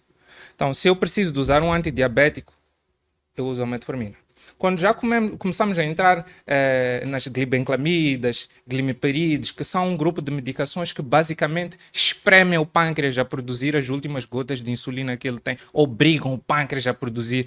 Lembra-te que eu falei sobre exaustão pancreática como um dos das bases para a pessoa desenvolver diabetes. O pâncreas fica cansado, começa a diminuir a produção de insulina, e os níveis de açúcar começam a aumentar. Então, se eu vou te dar uma medicação que vai espremer aquele pâncreas, as últimas gotas que ele tem de, de, de insulina, obviamente ele em algum momento vai, vai, vai entrar em, em esgotamento total. ok? E é aí quando o médico diz: Ah, esses medicamentos já não estão a fazer efeito, vamos fazer insulina injetável. Aí ok? foi. Então, tu consegues perceber que a própria medicação para o controle de diabetes perpetua a doença. Ok? Enquanto se tu abordares de forma eh, não medicamentosa através da alimentação, tu vais promover, como eu já te disse, um descanso pancreático, o teu pâncreas vai relaxar, ok? Mas daí, daí ser extrema, de extrema importância é, é haver um hábito por parte das pessoas de fazer exames médicos. Exames específicos. específicos, específicos. E Sim, porque se as pessoas não, não vigiam, quando elas dão por si, estão numa fase em que estão ali a meio do caminho, em que fazer dieta é doloroso. Ir para a medicação ah, cria esse sistema de retroalimentação da doença. Aí fica um pouquinho mais delicado. Sem dúvida, sem dúvida. É, só para contextualizar, por exemplo, os exames que não são comuns de se pedir, que eu trabalho muito com eles, como eu já te disse, é, é a própria eh, glicemia em jejum, insulina em jejum, ok? Com esses dois eu posso calcular aquilo que se chama eh, de índice OMAR, ok? Que é o índice de, propor- de proporção insulina-glicose, ok? E dependendo do resultado pode-me dizer se, se este paciente está ou não em resistência insulínica. Uso a prova de tolerância or- oral, o, o Joel fez. Yeah, Acho que tipo, adorou. É horrível. Adoro. Dá-te uma. Parece um xarope. Tu escolhes se queres de, de, de laranja ou de, sei lá, maçã. Aquilo é extremamente doce. Então tu em jejum ah, ficaste. eh, Não, não, não consumiste nada, tens de beber aquilo sem misturar. Tipo, imagina algo extremamente. eh, eh, É nauseante. epá, Tipo, tipo denso. aqui somos concentrados. Yeah, ó. estás a ver? Aquele Horus. Tu beberes Horus, acabares o Horus, passa a publicidade. Acabares o, o- e depois ficas um tempo. É horrível. É, Só- mu- é muito açúcar. Só para ter noção, são 75 gramas de, Yeah. de puro açúcar Yeah. em 250 ml de Em E não puseste nada. Em jejum. Nesse é dia tipo, não tens vontade Acordar. acordar, meter logo. Yeah. Então, depois o que, o que que o laboratório faz? Faz uma curva de reação glicêmica, não é? Como é que a tua, o teu açúcar reagiu após a ingestão eh, de- de- dessa quantidade de açúcar. E, e- e, curiosamente, aí é que está o impacto. Um, um exemplo, mais uma vez, é o Joel. Eu acho que ainda não tive, ainda não tive, eh, ainda não vi melhores resultados na prova de tolerância eh, oral à, à glicemia do, do que o do Joel. E, e olha que meu pai é diabético, sempre praticou desporto. Minha avó faleceu de diabetes. Ou seja, eu já estava naquela sensação de. Hum, eu. Sou o próximo. É, ah, esquece. Mas fizemos o estudo, ele está com uma sensibilidade insulínica espetacular. Só para ter noção, é, o, o, o- a glicemia em jejum dele, normal, era 4,6. Ele fez a prova, consumiu os 75 gramas de, de açúcar. Duas horas depois, o açúcar dele estava 3,5. Quer dizer, estava mais baixo Do do, que- que... antes. O que, que isso sinaliza? Sinaliza que ele tá- está com uma resistência insulínica espetacular. A pouca insulina que o corpo dele produz é suficiente para criar um metabolismo de carboidrato fantástico. Ele lida com o carboidrato de forma fantástica. Exercício físico. Ele sempre fez Eu exercício vou, físico. ainda bem, eu, vou, eu, eu queria mesmo fazer essa ponte, porque o, o, pai, o pai dele sempre foi desportista, né? Mas, no entanto, não, não fazia musculação, Sim. que é algo que ele pratica. Né? Aí já, já começa a puxar a, sar- a, a sardinha para a nossa brasa. Não precisas puxar, não precisas Sim, puxar porque, eu havia de chegar aí. Yeah, porque o pessoal sempre explica às, às pessoas da importância do treino resistido. Sim. treino de resistência é fundamental para duas coisas: manutenção de um sistema osteoarticular. Que, que, que se tu fores consistente, consegue vencer até a, a idade. Ok?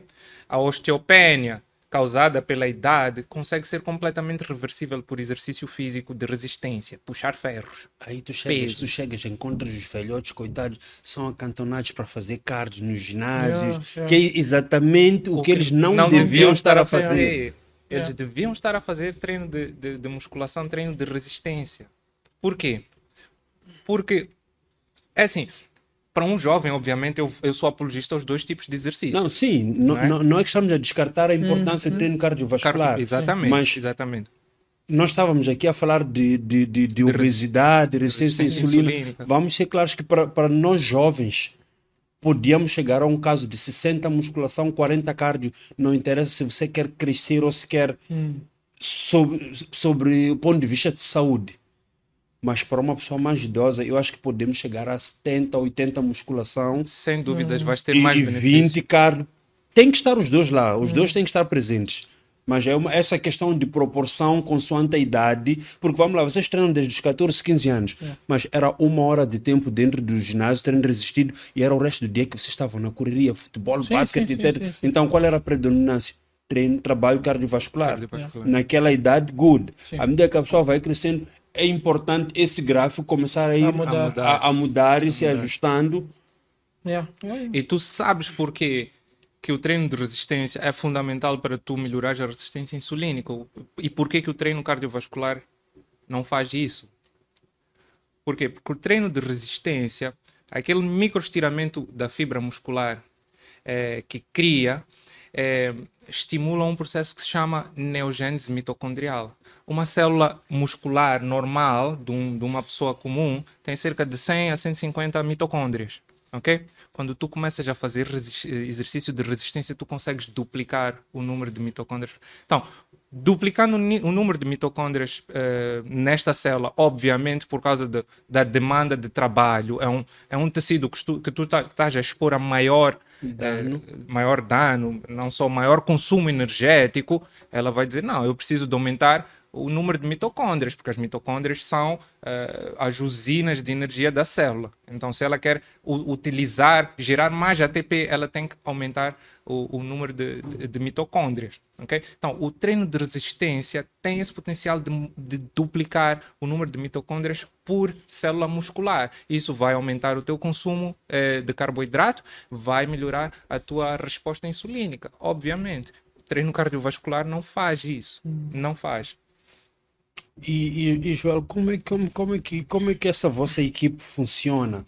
Ah, porque eh, eu já, já vi, já, no ginásio já recebi alunos, pacientes que vêm com um plano de treino feito pelo médico, que eu acho que é uma coisa espetacular. É, O meu médico disse que eu só posso fazer isto, isto e aquilo. Então, como é que essa vossa equipe de treino funciona?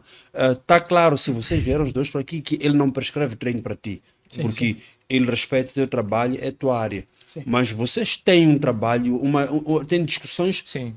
técnicas, Sim, aquela sim. coisa. Né? Como é que tu funcionas dentro, de, dentro dessa base? Olha, ahm, primeiro começou de forma muito natural. Ah, como, eu, como eu acabei dizendo antes, ahm, naturalmente o Richard começou a- a, a mandar os, os seus clientes para mim e eu para ele. E nós fomos começar a discutir sobre isso. É interessante ouvir o Richard, porque vê-se que ele ama o que faz. E ele fala com uma paixão do mesmo jeito que nós falamos de, de- que eu falo de crossfit, por exemplo, e fala de musculação, enfim. Foi aí onde vimos exatamente a paixão. A partir da paixão, nós percebemos que tu olhas e dizes: Este me entende.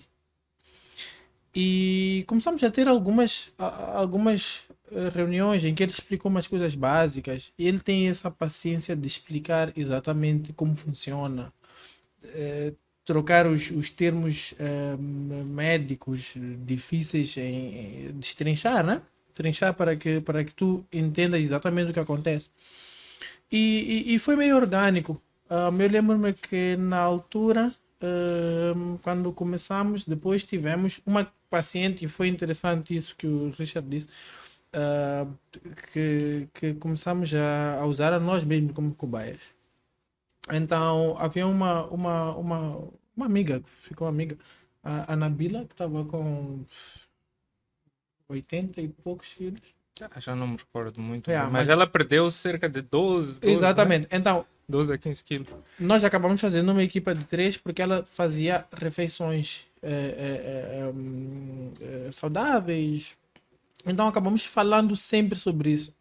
Nessa altura tornou-se uma equipa porque um puxava pelo outro, não só de forma de negócio, mas em forma de, de, Informação. de informação e de, de- acabávamos aprendendo muito um, um, um, um com o outro. Então nós sempre debatíamos, haviam alturas, nós temos, temos um grupo até, debatíamos questões clínicas, questões de treino. Então ele me dizia, por exemplo, olha, esta começou hoje, então o treino não pode ser muito pesado quanto a isto. Um, hoje não é dia de. Queres me mandar fazer sprints, por exemplo, hoje não é o dia. Então, e me explicava por quê foi isso que fez com que os próprios alunos começassem a, a, a, a respeitar o processo e verem que, que, que há, uma, há, uma, há uma colaboração, porque cada um explica da sua forma e na sua área. Nessa parte acabou sendo extremamente interessante. Uma coisa que aconteceu, por exemplo, a, a minha irmã mais velha ahm, já treinava há muito tempo. Perdia um, dois quilos. Eu, eu investia muito no cardio mandei-lhe ao Richard e- e ela também, ela é farmacêutica. Conversaram, ele descobriu que ela eh, tinha um problema, sei lá, hereditário de tensão. Quer dizer, foi algo que Foi um caso complexo. é, e não se via Gostei bastante, normalmente. gostei É, bastante e não se via é. não se via eh, facilmente para quem fosse olhar e dizer. e ela já estava para desistir. Eu lembro que ela já estava sem muita. Né? A pessoa vai, vai se esforçando e vê que não tem, não tem, não tem Não tem resultado. resultado. Aquela coisa que a pessoa diz, ah, porque descobri que não é para mim. Exatamente. Yeah, e o que, que acontece? Faltou pouco. Ela, é, e, e, Para e, descobrir. E, e, e ela também, como, como, como entende de, de, de- da ciência, né? Acabou sentando com ele e foi explicar. A partir dali, a irmã perdeu 18 quilos, por aí. Epá, foi uma transformação Yeah, espetacular. Só yeah. vendo, tipo, antes Yeah, e depois, as fotos, tu vês mesmo que é. Então, acabou sendo, e é, um, um, um, trabalho de, de, muita, de muita confiança. Eu, quando digo vão para o Richard, é porque eu perdi peso com o Richard. É porque temos inúmeros eh, eh, casos de pessoas que. e que fazem parte. Eu acho que hoje em dia é muito importante, eu acho que mesmo tu, Jer, a questão de explicar ao, ao, ao cliente, já nem é cliente, ao amigo que vem treinar contigo, confiou em ti, exatamente o que está a fazer, que haverão dias difíceis. Sim, isso, isso explicou. fideliza o processo. Yeah. A pessoa diz, este é o tal dia difícil. Coach, este é o tal dia difícil que falaste antes. Yeah. Yeah. Yeah, yeah. Hoje, É é, isso hoje que vou zangar com minha esposa, né? é hoje que não vou brincar com as crianças. E a pessoa já se prepara e vê que é aquilo que acontece. Então, quando, quando tu tens. eh, quando tu não estás a imaginar, hoje tu, te- hoje tu tens como estudar essas coisas todas. Mas o problema, sabes, é engraçado, é que o problema não é ter como estudar. Por que, que as equipes multidisciplinares não, não funcionam? Porque normalmente tu tens dois alfas Uhum. ou tu tens dois betas. Sim. E, e esta, esta nossa profissão é manchada pelo ego. Sim. Porque tá simples, se ele faz a dieta, Uhum. Ele coloca lá o- os valores de gasto energético que ele, que ele espera de acordo com o feedback que a pessoa trouxe. Então, ele é que tem que te dizer isso. Sim. Só que aí chega do outro lado, apanha o- outro Superman que diz: Não, eu quero lhe fazer render com o meu treino. Há É, muito é. isso. acaba Há acaba muito. fazendo. O cliente quebra, bastante. quebra, porque Há o cliente está tá, tá, tá, tá a comer para treinar num certo grau e chega lá, o treinador coloca o treino num, num- grau mais acima. E não é sustentável. E, e no fim do dia, o, o, o, o déficit energético, o déficit calórico que tu acabas criando, vai, extrapola, extrapola aquilo extrapola que. aquilo que, que o nutricionista programou e cria uma janela para aquela pessoa também fugir à dieta porque puxou demais, E vai ter muita fome. E- e vai fazer o ter quê? maior expressão de fome. vai procurar a primeira fonte de açúcar que encontrar. E açúcar, e açúcar anima. Yeah. Você basta aceitar ele um dia. Ah, esquece. Para você estar dois meses sem açúcar, você aceita ele Ah, um esquece. dia. É, é como droga. Yeah, é- como é droga, o droga, droga é não é como. Droga. Por É que, uma droga. por que dizem aos, aos aqueles que fizeram detox, né, os toxicodependentes que fica- foram dependentes de uma substância durante muito tempo, quando eles fazem o detox, por que dizem nem chegar perto, nem uma gota, nem tocar? Porque primeiro porque o gole. primeiro contato Basta. Óbvio Vai- que eu também te vai amo. reativar todos aqueles circuitos do, do Todos prazer. aqueles sinais, sim. E ele vai, e tu vai queres, voltar a- tu vai- queres aquilo, diz, eu tinha esquecido como isto é bom. Yeah. vai voltar a ter. E, e- e o que acontece é que o prazer muitas vezes é maximizado. Por quê? Porque tu já Depois ficaste- da perdeste tolerância. Tu ganhas tolerância, ganhas tolerância, estás a fazer uma certa dose, ficas sem coisa, perdes a tolerância e geralmente essas pessoas quando voltam, voltam com, com as doses que eles deixaram. Se tu tens um toxicodependente que, que fazia epá, uma grama de, de cocaína, quando ele volta a consumir, ele não diz, eu vou começar com 200 Ele miligramas. conhece, ele conhece a mete- sensação de uma grama. então tem uma bomba logo de, de- de dopaminérgica, tem um então isso sozinho é suficiente para ele fazer voltar ao vício. E açúcar mesma coisa. Yeah. Açúcar é a mesma coisa. quantas vezes, sei lá, eu tenho vários, vários eh, clientes que. hum, hum, pe- principalmente mulheres que, hum, sei lá, a partir da altura em que entraram na universidade, acabaram não fazendo mais desporto. Né? Já não tens educação física, não tens aquele esforço. Depois, hum, são mães. Chega aquela altura em que tem um, dois filhos, dizem, ah, já não vou, já não vou treinar, ou Eu não tenho tempo. Sim, e as pessoas já dizem, tipo, ah, teu corpo vai ser assim para sempre, né? Então ela, ela fica na, na, naquela, naquele comodismo. Mas tu, quando começas a treinar a ela, tu vês que ela até pode estar acima do peso, mas tu dizes, esta pessoa já foi atleta. Por quê? Porque ela não desiste, ela tem aquela, aquele espírito competitivo, ela diz, venho amanhã mesmo com dor. E é aí onde se diz que o corpo tem, tem, tem memória.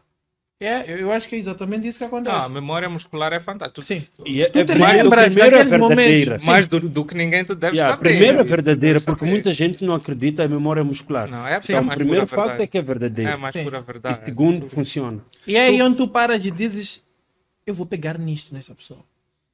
E porque tu vês que exatamente a, a, a, a cabeça é que, é, que, é, que- é que faz É- com é que, que a pessoa puxa. Mas tu sabes, eh, Jerry, eh, obviamente eu não posso aqui eh, falar por causa da confidencialidade do paciente, então não posso dizer especificamente qual era o problema, mas o, o Joel falou do, do caso da irmã, eh, e o caso da irmã foi um caso específico eh, que as pessoas podem usar como determinante pa- para aquela discussão de déficit calórico. Déficit calórico, déficit calórico. Por quê? Porque muita gente resume a perda de peso ao déficit calórico e esquecem a componente hormonal. Porque ela já estava em déficit calórico.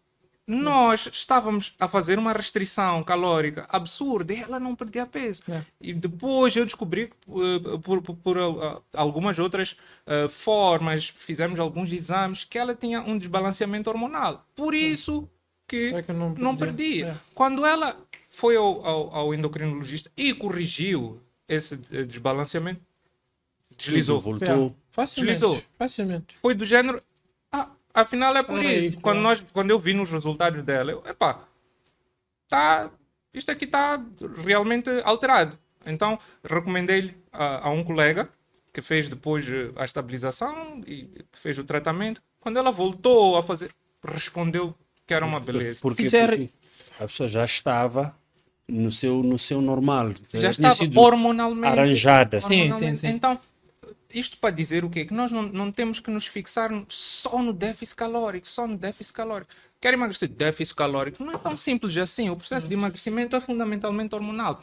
Eh, Esses, esses apologistas de déficit calórico, eu entrego-lhes um paciente que faz insulina, um diabético que faz insulina exógena diariamente, 15 a 20 unidades duas vezes por dia.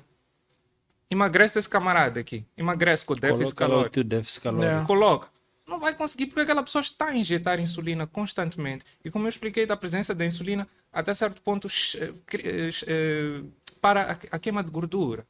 Se não para completamente, diminui consideravelmente. Então, enquanto tu estiveres a meter sempre insulina, sempre insulina, obviamente que o déficit calórico é um componente importante no processo de emagrecimento, mas não se resume a ele. Se tu tiveres o, o- organismo completamente desequilibrado do ponto de vista hormonal, do ponto de vista inflamatório, tu vais ter dificuldades a, a perder peso.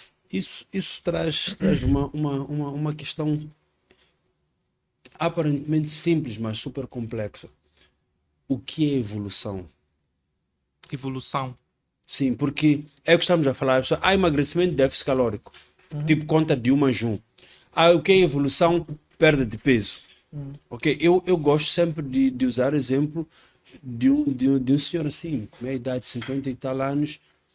Epá, há coisas nós estamos a treinar há três meses e o meu peso não está a baixar. Queres evolução Aí- em termos aí- de treino ou em Não, termos não, em nutricionais? termos gerais, estamos, Uhum. a, estamos a tocar assim em termos gerais. Aí eu perguntei, quantos anos é que o senhor tem? Ah, 56 anos. Uhum. Vive em que andar? Décimo andar. Quantas vezes descansa agora? Durante o chão até chegar? Ah, já não descanso. Como é que sentes quando vai apertar, Uhum. a, amarrar o atador? Ah, estou tudo bem. Como é que está a tua atividade sexual? Pô, em casa, diz, agora está a discutir six-pack. Ele começou a rir. É. Ele não perdeu peso, de facto. Mas ele melhorou estupidamente a qualidade de vida Qualidade dele. de vida. Então, às vezes, nós profissionais focamos em evolução em perda de peso, apenas. Aspecto estético. É, eh, deixa eu falar uma, uma coisa. Ahm, hoje tu tens um, e, e tocaste no ponto certo. Ahm, as pessoas hoje comparam eh, energético e água, sumo e refresco. Esse é o grande problema. Tu tens de comparar eh, como era esse energético há três semanas. Talvez mudou a cor, Por talvez falar nisso, mudou. Thomas, aí não está gelado de energético? Por incrível que pareça, acredito que não. Então, Vê lá, please. então ahm, uma coisa que eu digo nos treinos, ahm, é, compara-te contigo mesmo. Semana passada fazias um sprint em quanto tempo? Essa semana consegues fazer três. A próxima semana. Porque as pessoas hoje vivem num mundo em que se querem comparar. Eu quero me comparar com alguém que hum, sempre praticou exercício. Alguém que é mais novo que eu. Alguém que. hum, Alguém que hum, sempre foi atleta, etc, etc, etc. E não faz sentido. Tens de comparar contigo. E as pessoas hoje têm a tendência, a, a- principalmente com as redes sociais, ali é um poço de, de, de desmotivação. Infelizmente. Então, se tu tens um, um carro, alguém que comprou um carro melhor que o teu. Alguém que tem uma linha mais definida que a tua. E o, o grande problema é esse. As pessoas comparam-se com outras, em vez de com, com- eh, eh, compararem com a sua própria evolução. E é em pequenas coisas, é em detalhes. Tu olhas para o teu aluno e dizes, tipo, emagreceste, ou perdeste aqui, ou melhoraste naquilo. E muitas das vezes as pessoas não, não, não, não aceitam porque gostariam que acontecesse um milagre. E outra coisa, hum, as pessoas perdem muito tempo ah, a comparar o peso e às vezes tu tens de medir com a roupa, tens de medir a forma física. Eu digo muitas das vezes, tira foto com a mesma roupa ahm, semanas seguintes. E aí tu vês exatamente essas pequenas mudanças. E aí onde tens de te, te orgulhar. Quando tu mudas esse mindset, as pessoas começam a, a ver e a, e a sentir ahm, vitórias pequenas. Que no final das contas hoje são, são, são bem maiores. Então a evolução acaba sendo como é que tu estás melhor que tu mesmo. Eu penso que. que... Tu em relação a ti. Assim. Yeah, yeah, yeah. E eu acho que também outro aspecto da tua pergunta era até que ponto nós consideramos evolução. Não sei se, se estou errado, mas, por exemplo, o exemplo que deste a um senhor de 55 anos a querer six-pack. Existe muita controvérsia nesse aspecto. Porquê? Porque as pessoas associam um baixo índice de gordura corporal a maior saúde. Se chega alguém para mim e diz eu quero chegar a 7%, 8% de gordura corporal, eu vou perguntar porquê? Queres competir? yeah. Não, quero melhorar a saúde. Desculpa, mas que tu com esse percentual de gordura corpora- corporal não estás a melhorar a saúde. E, sabe, e, e o pior, aliás, tu sabes qual é o pior? É que nesse percentual de gordura há problemas sérios a nível sexual, a nível hormonal. Obviamente. Muita, vamos lá, muita gente não sabe. As pessoas que vivem da internet iludem-se muito. A internet é, é, é um posto de desmotivação, como ele disse. Pessoal, um indivíduo com 7% de gordura corporal, ele tem a vida sexual Vai dele comprometida. Não é aquela coisa absurda que vocês gostam de falar na rua de ah, não tesa, não, não é isso. yeah. ok? Porque ele pode criar num dia específico um bom ambiente Sim, sim. hormonal para ter um dia né, uma atividade sexual boa. Mas, em grosso modo, O desempenho não é igual. o desempenho Não é igual. mas também não é aquela história de porque o gordo é que é melhor de cama, porque isso Sim, também não é sim, saudável. sim. É. As pessoas acabam ficando. Nos extremos. No extremo, As pessoas no acabam extremo. gostando de viver nos extremos e, mano, é incrível que as pessoas que mais recorrem a estimulantes sexuais são as pessoas que estão nesses dois polos. São as pessoas de baixo índice de gordura corporal e as pessoas de elevado índice de gordura corporal são as pessoas que mais usam estimulantes sexuais. Agora, 10, não, 10 não, 12%, 12, 18, eu acho que é, é, É. aquela faixa em que nós juntamos as pessoas mais saudáveis, mais predispostas, mais... Aquela pessoa que É. está de bem com a vida. Sem Porque dúvida, já. esses outros dois extremos, epá, algumas pessoas podem achar que encaixa mal, não ser o caso delas, dizerem que eu estou lhes a denunciar, desculpa. Mas, mas é verdade. Isso é para se lembrarem que aquele que ginga com shape chega tipo, estou shapeado 365 dias por ano, estou com não- 7%. não hum, nada. Tem- tem- Tenho, tenho, tenho um amigo, por acaso, é um tipo, agora deve estar com 48, 50 anos. E ele conta que no auge dele, 35 anos, ele estava todo shapeado. Ele diz, eu saía para a discoteca, se, se caísse uma gota de álcool na minha camiseta, já tirava, molharam a minha camisa, que é para gingar com shape, praia, tudo, mas É. não aceitava paqueras. Ele só queria mostrar o shape. Mas por quê? Porque ele dizia, mano, eu estava num estágio, numa condição em que só a minha esposa era suficiente Suficiente. para a minha capacidade sexual. Eu não tinha capacidade sexual para mais do que uma mulher. Então, ele sabia disso e ele fazia o que? Ele ia lá, curtia o shape, tudo. Quando as mulheres começavam com assédio, ele afastava Caso. e dava. Ele, ele se conhece. Ele sabe que o pouco que eu tenho aqui eu vou É usar em casa. E, pessoal, é verdade. Principalmente são, são. Olha, quando o indivíduo está com 7% de gordura corporal, não é usuário de esteroides anabolizantes, de hormônios, ele vai ter problemas. Vai, Vai. vai, vai ter Ok? problemas. Infel- não estamos a condenar ninguém. E tem, tem uma explicação fisiológica para isso. É que, é que os, os hormônios esteroides são derivados do colesterol. Ok? Então, tu não vais ter só eh, um impacto negativo nas tuas, nos, nos teus hormônios sexuais. Qualquer hormônio que seja derivado de de- de- de- do, colesterol. colesterol. ok? Eh, se tu baixas o, teu percentual eh, de gordura corporal até esses extremos, muito possivelmente também vais ter uma deficiência de vitamina D. E voltamos a falar da gordura no cérebro, cérebro. porque acaba aque- aquelas, aquelas sátiras que fazem nos filmes em que pegam os tipos musculosos, fazem eles parecerem parvos. É, é. Infelizmente é isso, porque eles colocam, submetem-se a um nível de, tão baixo de gordura que às vezes o próprio cérebro descompensa e não, não, não corre na velocidade normal. Não corre. Tu precisas de colesterol. O colesterol não é mau, é isso que as pessoas precisam de entender. É por isso que quando, quando eu cheguei estávamos a falar aquela questão da vilanização da gordura saturada. Sim. Gordura saturada não é que é tudo de mal, é necessária. A gordura saturada vai contribuir para o nosso LDL. Obviamente que se tu tiveres com um LDL alto, eu vou evitar. Ok? Mas se o teu colesterol estiver normalizado, eu não vou desencorajar o consumo de gordura saturada. Eu desencorajo o quê? O consumo de gorduras trans, hidrogenadas, e o consumo de óleos eh, oriundos de sementes, que são ricos em ômega 6. ok? Quando tu tens uma. Isto, isto agora está a ser muito falado neste, neste ramo de, de, de, eh, nutrologia, que é a proporção ômega 3 ômega 6. ok? Estes, estes dois componentes de ácidos graxos têm que estar num certo equilíbrio. ok? Preferencialmente, a tua quantidade de ômega 3 tem que ser maior do que ômega 6. ok? Isso vai induzir o teu organismo a um estado anti-inflamatório. E, o e, igual a contrário. relação testosterona-estradiol. Sim, sempre. Se- for homem, obviamente. Sim, sim.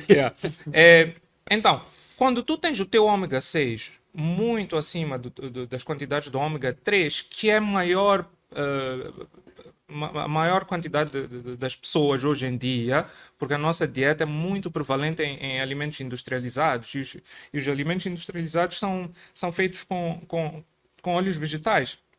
Até as manteigas que muita gente pensa que são manteigas completamente puras, como a butro, é uma manteiga híbrida, que tem 50% na sua composição óleo vegetal.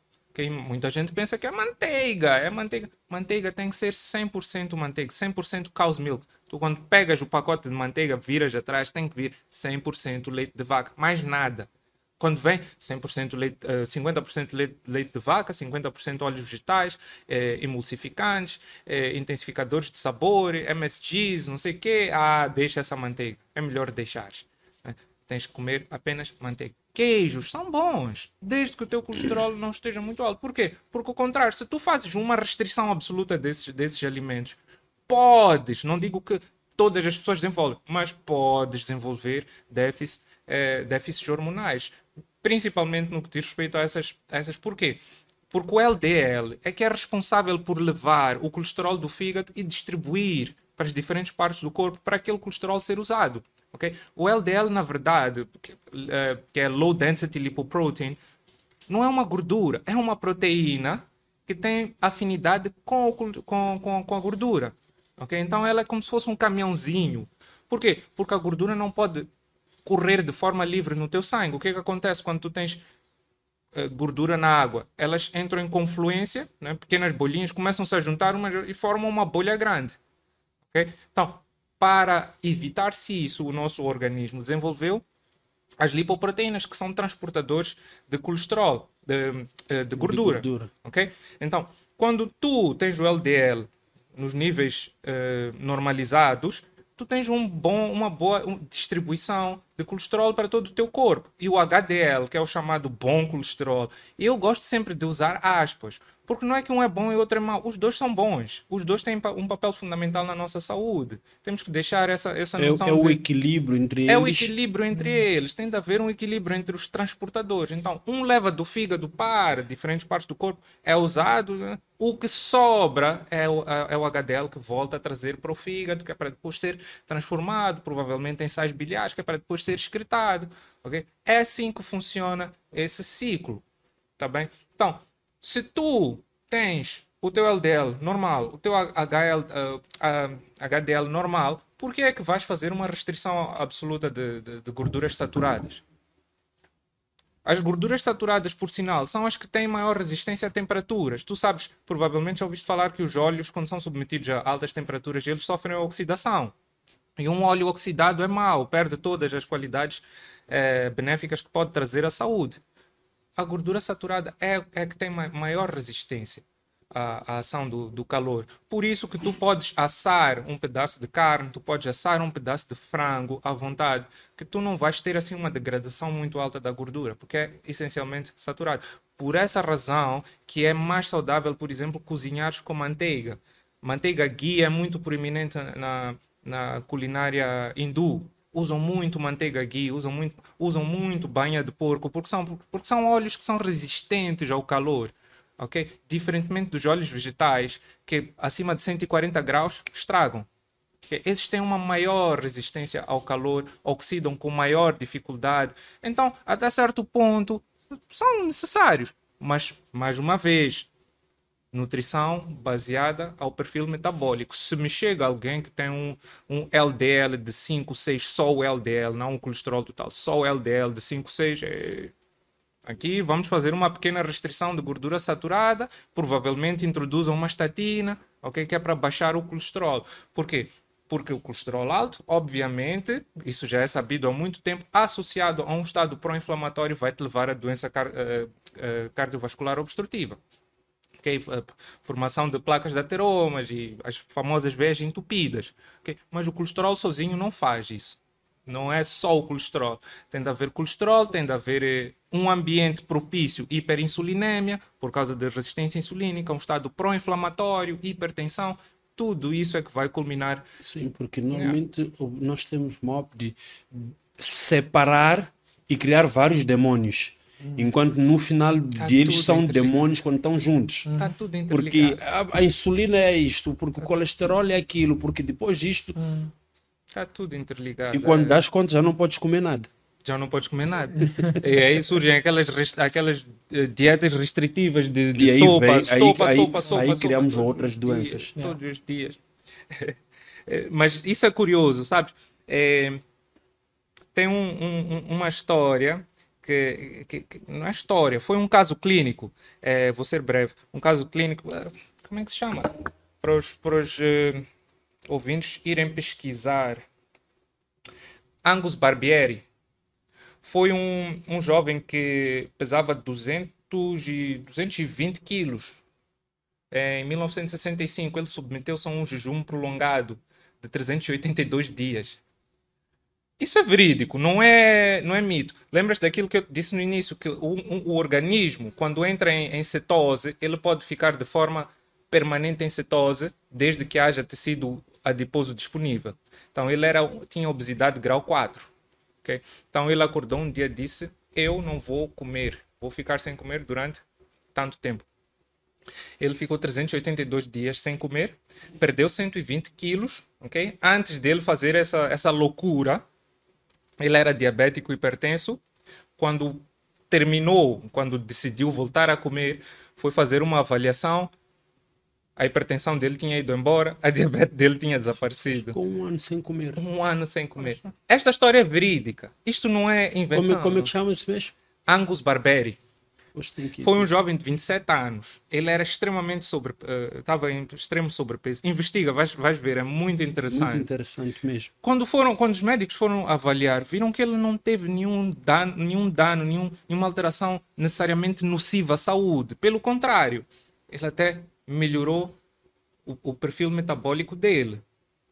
Então, eu também não sou, não sou muito apologista à ideia de que o jejum prolongado eh, obviamente, em pessoas sobrenutridas. Estamos a falar de pessoas que têm tecido adiposo, Adiposo. em excesso. O jejum prolongado não vai ter assim um impacto muito negativo. Tu consegues eh, eh, lidar, Lidar com- bem eh, do ponto de vista fisiológico, consegue, o teu organismo consegue lidar bem, a depender somente de corpos cetônicos como fonte de energia. É muito interessante. É, Angus Barberi. Podes, podes, Yeah, vou gravar Yeah. aqui. podes investigar. Muito interessante. O pessoal não pode parar de aprender mesmo. pessoal, é assim, Richard Joel, ah, para mim, espero que o pessoal de casa já tenha deixado o like, tenha de fato gostado disso, porque foi super, super, super enriquecedor. Eu normalmente digo a muita gente, se tu não tens dinheiro para pagar um bom profissional, estuda. Estudo. Mas, guys, vocês perceberam que vocês vão ter que estudar. Epá, é muito complexo. E, e- e é exatamente por isso que eu não me meto No com o trabalho, trabalho. do, Joel, do Joel. E eu É, também. eu, eu acredito que isso, até certo ponto, essas pessoas que querem se meter em todo lado, não, porque eu sei eh, da minha área, mas também sei da área dele. Isso até certo ponto é alguma des- desonestidade intelectual, porque ninguém sabe tudo. Ok?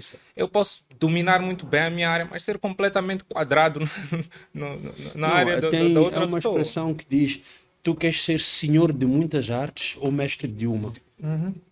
E isso, Sem dúvida. é, Sem mas vou dizer-te uma coisa: no nosso contexto cá, vamos lá, graças a Deus, hoje em dia, eu tenho estudado muito pouco sobre nutrição. E por que eu tenho estudado pouco sobre nutrição? Porque começa a fazer, começa a aparecer, a aparecer luz no fundo do túnel. Porque até há uns, digo, sem hesitar, três anos atrás, de nutrição virada para o desporto, nós éramos muito pobres. Então o que acontecia é que aparecia uma pessoa que ia para o nutricionista que colocava duas bolachas no pequeno almoço, depois chegava no ginásio que era agachar com 100 quilos Ah, sim. Ok, então eu gosto de treinamento, mas eu estou, estou exposto ao mercado há tanto tempo que eu fui estudando um pouco de tudo. Endocrinologia, eu gosto, eu gosto muito dessa parte hormonal. Eu é uma também. paixão que eu tenho, mas é tão fantástico. complexo, eu não tenho muito tempo, tempo para estudar, né? Então fico assim, mas o pessoal sempre acaba estudando tudo, porque tu estás inserido no mercado. É aquilo que eu digo, se tu prescreves uma dieta com certo gasto, com certo nível de esforço físico, colocas lá, e o profissional não sabe trabalhar com aquilo, vai obrigar a ti, nutricionista, nutrólogo, a aprender um pouco sobre treinamento. Que é para tu conseguires, no mínimo, dizer ao, ao teu paciente, estás a fazer merda. Yeah. Tu vais ter que saber o mínimo para dizer, gajo, este teu treino aqui, estás a fazer merda. Porque é interessante que tu tens o, o, o treinador que não, não, quer, não quer saber da dieta, não pede ver a dieta, ok? E às vezes tens uma pessoa que já treina quando vai no nutricionista, o nutricionista não pergunta como é que tu Como é que treinas. treina? Chega lá e quer fazer um reset completo da maneira como aquela é. pessoa tem, Tem que vindo a treinar. da pergunta, sim. Então, Tem que fazer o parte. nutricionista tem que ter acesso ao plano de treino. Sim. O treinador tem que ter acesso ao plano nutricional. E os dois têm que sentar e falar, porque tem aquele dia, vamos supor que tu olhes para mim e digas, ok, eu- esse gajo é difícil, ou pelo nível da lesão, eu vou, vou colocar dois, três sistemas de dieta nele. Há de haver aquele dia que tu colocas zero carbs, por exemplo. Há de haver aquele dia em que tu dás full carbs, há de haver aquele dia em que tu vais colocar em jejum. E tu tens que saber direcionar como é que eu tenho que treinar dia. O meu treinador tem que saber como é que eu estou nesse dia Nesses dias específicos. nesse dia específico, ou se eu estou a preparar um atleta de competição, tu, nutricionista, tens que saber o que é que esse gajo está a treinar agora e meu trabalho é segurar para que ele continue a treinar isto e melhore. Sim. E quando tu tens dois profissionais que não estão interligados, por isso é que esta série é nice, quando tens dois profissionais que não há comunicação entre eles, no final aquela pessoa que está no meio é que sai a perder. É. É. Então, depois tu vais ter que aprender um pouco sobre treino, exatamente porque tu não podes perguntar ao treinador, porque ele não é aberto. Tu tens, o treinador tem, tem que ter base sobre nutrição, exatamente porque às vezes ele não tem acesso ao nutricionista. Então, às vezes, mesmo para evitar as ah, tragédias pontuais, É. mas cada um, sim, tem que ficar naquilo que é a sua Yeah, área de atuação, lugar. no seu lugar. Epá, ok, eu percebo sobre isto, Uhum. mas para minha cena é treinamento. Eu curto mais em treinamento. Percebo sobre, mas minha cena é treinamento. Yeah. Se alguém vem, ah, Jerry, eu quero treinar, eu já tenho nutricionista. Good. Yeah. Já me poupou trabalho, porque isto aqui eu vou te ajudar. Às vezes digo, só, eu posso te ajudar. Yeah. Tenho bases, trabalho com isso, posso ajudar-te. Mas minha cena, o que, eu, o que é meu trabalho é, é a área de coisa. E é bom De ter, ter equipes multidisciplinares. Yeah. Epá, tem um treinador, tem, tem um endocrinologista, tem, tem lá o. Cada uma dessas pessoas vai olhar para aquele que é o seu ponto específico. Mas sabes qual é o grande obstáculo? Monetário. Sim. Monetário. Porque pagar vários Mais uma vez, aí vem de tu tens que estudar várias coisas, É. porque tu amas o que tu fazes, tu queres ver a pessoa a, a evoluir, mas a pessoa não tem dinheiro para pagar 3, 4 profissionais. Então tu diz, ok, eu estou com o Joel, o Joel percebe de treinamento. Ele vai cercar as várias áreas de treinamento, preparação física, a treino para estética, ele vai cercar várias áreas de treinamento. E tu depois, na, nessa parte da medicina desportiva, também acabas tendo que cercar Acho que é por isso que ao invés de nutrição, tu foste fazer nutrologia. Yeah. Não, é que, é que com o caminho que eu estava a seguir era a única alternativa, porque eu, eu sou médico. Sim, é isso Então eu mesmo. só podia fazer nutrologia. Sim, então por isso não- é que eu falei cercar áreas da medicina, Sim. que é exatamente para isso. É para a pessoa não tem dinheiro para a endocrinologista. Mano, eu não sou, mas eu estudo, pesquiso, percebo e posso ajudar. Yeah. Casos, há casos complexos em dizer, "Pá, esta batata aqui, infelizmente eu não posso segurar, vais ter que dar um jeito de ir, de ir a um profissional. Eu acho que a questão de, de- tudo volta ao ponto que falaste, que é a questão de ego. Ahm, vários alunos disseram ahm, e usaram exemplos de alguns profissionais disseram, ah, sei lá, ah, sa- ah, mas consegues fazer um, um plano alimentar? Ele, epa, com mais 1500, tá a perceber? É, é, é, um- é com- Consigo. Tratar, tratamos Com e depois 1500 descobre que a pessoa consigo. foi ao Pinterest, tirou uma. O que que acontece? É que. ahm, e eu posso falar isso um pouco com propriedade agora, nessa parte, por estar nessa parte de, de- dos treinos, e já fazia, ah, ah, e faço também, a parte de, hum, educacional, né? Saúde e filhos, teus filhos são as duas coisas mais, mais ah, valiosas que a pessoa tem. A pessoa te entregar a saúde dela, tipo, cuida de mim, e a educação de um filho, seja para explicação, seja para o que for, significa que tu tens uma responsabilidade enorme sobre aquela pessoa. Então não podes brincar São com. as Não, coisas- não podes São tirar as no coisas Google. mais, mais preciosas. que não podes. Eu e o meu filho somos as duas coisas sim, mais sim, preciosas. sim, sim, que- sim, sim, sim. Por isso é que aconteça o que acontecer, o pai vai arranjar eh, formas de manter o filho ocupado, manter o filho para ir para a escola, ter uniforme, etc. nem que se endivide. Então, e a tua saúde também. Então, é extremamente importante isso e, e, e- fazer de forma, de forma responsável. Não é, ah, sim, eu consigo te, te emagrecer 10 quilos num mês. Como? Vai fazer. O pior é que vai fazer. Tá? Prometeu. Yeah. E você adicionou O grande... 1.500. Tá? Então é, é, é muito importante e, e, hum, eu acho que, que hum, trabalhar em grupo, eu tenho essa experiência, trabalhar em grupo é, é extremamente mais enriquecedor, hum, aprendes muito mais, discutes. E dá-te tempo de tu estudares aquilo que é a tua Sim. verdadeira área. E não, e não perdes, e não perdes hum, hum, a, essência e, e, e mesmo a questão de ego, porque muitas das vezes o Richard disse está errado. Eu tive que olhar, confio nele e eu fui estudar e de, tempos depois eu disse, ah, talvez errado. Quando estás sozinho, és dono e senhor da tua verdade. Da, da verdade. Então, e dizes muitas coisas erradas, estás a entender? E, e, e depois, quando descobres, muitas das vezes, volta para o ego. Acabas não assumindo para não, Não parecer, podes. para não pareceres ignorante e o teu aluno fugir. etc. para ele não come- passar a duvidar de ti Sim. a partir dali, mas às vezes a confiança dele aumenta a partir dali. Sim. Porque ele percebe que esse gajo tem a capacidade. Ele falou, mas não se contentou, foi buscar, Foi buscar. e voltou. Mas depende da tua Humildade. humildade, também. Humildade. É. A forma como tu chega e diz, desculpa, fiz agora, fizeres. Não, eu li no livro. A culpa é do, do livro, tá entendendo? Pô, Aquele autor. Yeah, é ele. Ah, Então- Tem uma coisa, é, eu, eu não tenho preguiça de dizer quando não sei algo, sabes? É, os meus pacientes que, para já toda a gente que, é- que foi meu paciente sabe que eu falo muito, gosto de, de transmitir conhecimento. Ah, mas no meio disso, ao mesmo tempo, consigo ser humilde no que diz respeito a quando me expõe uma questão que eu não sei, eu não invento. Eu, eu digo, "Hum, boa pergunta. Não sei. Deixa-me investigar e depois vou te dar uma resposta. Eu não tenho problema em dizer isso. Eu também, não quanto- tenho, mesmo não quanto- tenho mesmo. E, e não, nem quero saber se me julgarem, porque desculpa-me lá, não há ninguém que sabe tudo. Ninguém sabe. Ninguém sabe tudo. Então, se a pessoa para e diz, hum, esse médico não sabe aquilo, não sei o quê, epá, para já essa que- pessoa vive numa ilusão, porque Não é prefere ser enganada Não. com manipulações do que, Do que a uma- sinceridade de não, sei, vou, investigar. e volto. Então, o problema fundamentalmente está com a pessoa, não com o profissional. Não, é, não, há, não há como. É, não há, não há um médico sequer que saiba tudo. Tudo. Não, Ninguém. uma pessoa. Eu também, quando eu treino, também tenho, tenho esse, esse, esse cuidado de. E aceitar críticas, eu acho que é muito importante. Tipo, e perguntar a quem já, já faz há mais tempo. E seja humilde. Às vezes, é, às vezes, sei lá, nós agora temos a tendência de filmar e a pessoa tem já alguns amigos, alguns coaches, etc., que dizem: baixa um bocadinho mais, vê o joelho dele, vê o, o ombro, mais para a esquerda. E muitas das vezes é só dizer tipo, hey, thanks. E vais investigar, alguns mandam-te vídeos ehm, da execução correta, às vezes no, no YouTube, etc, etc.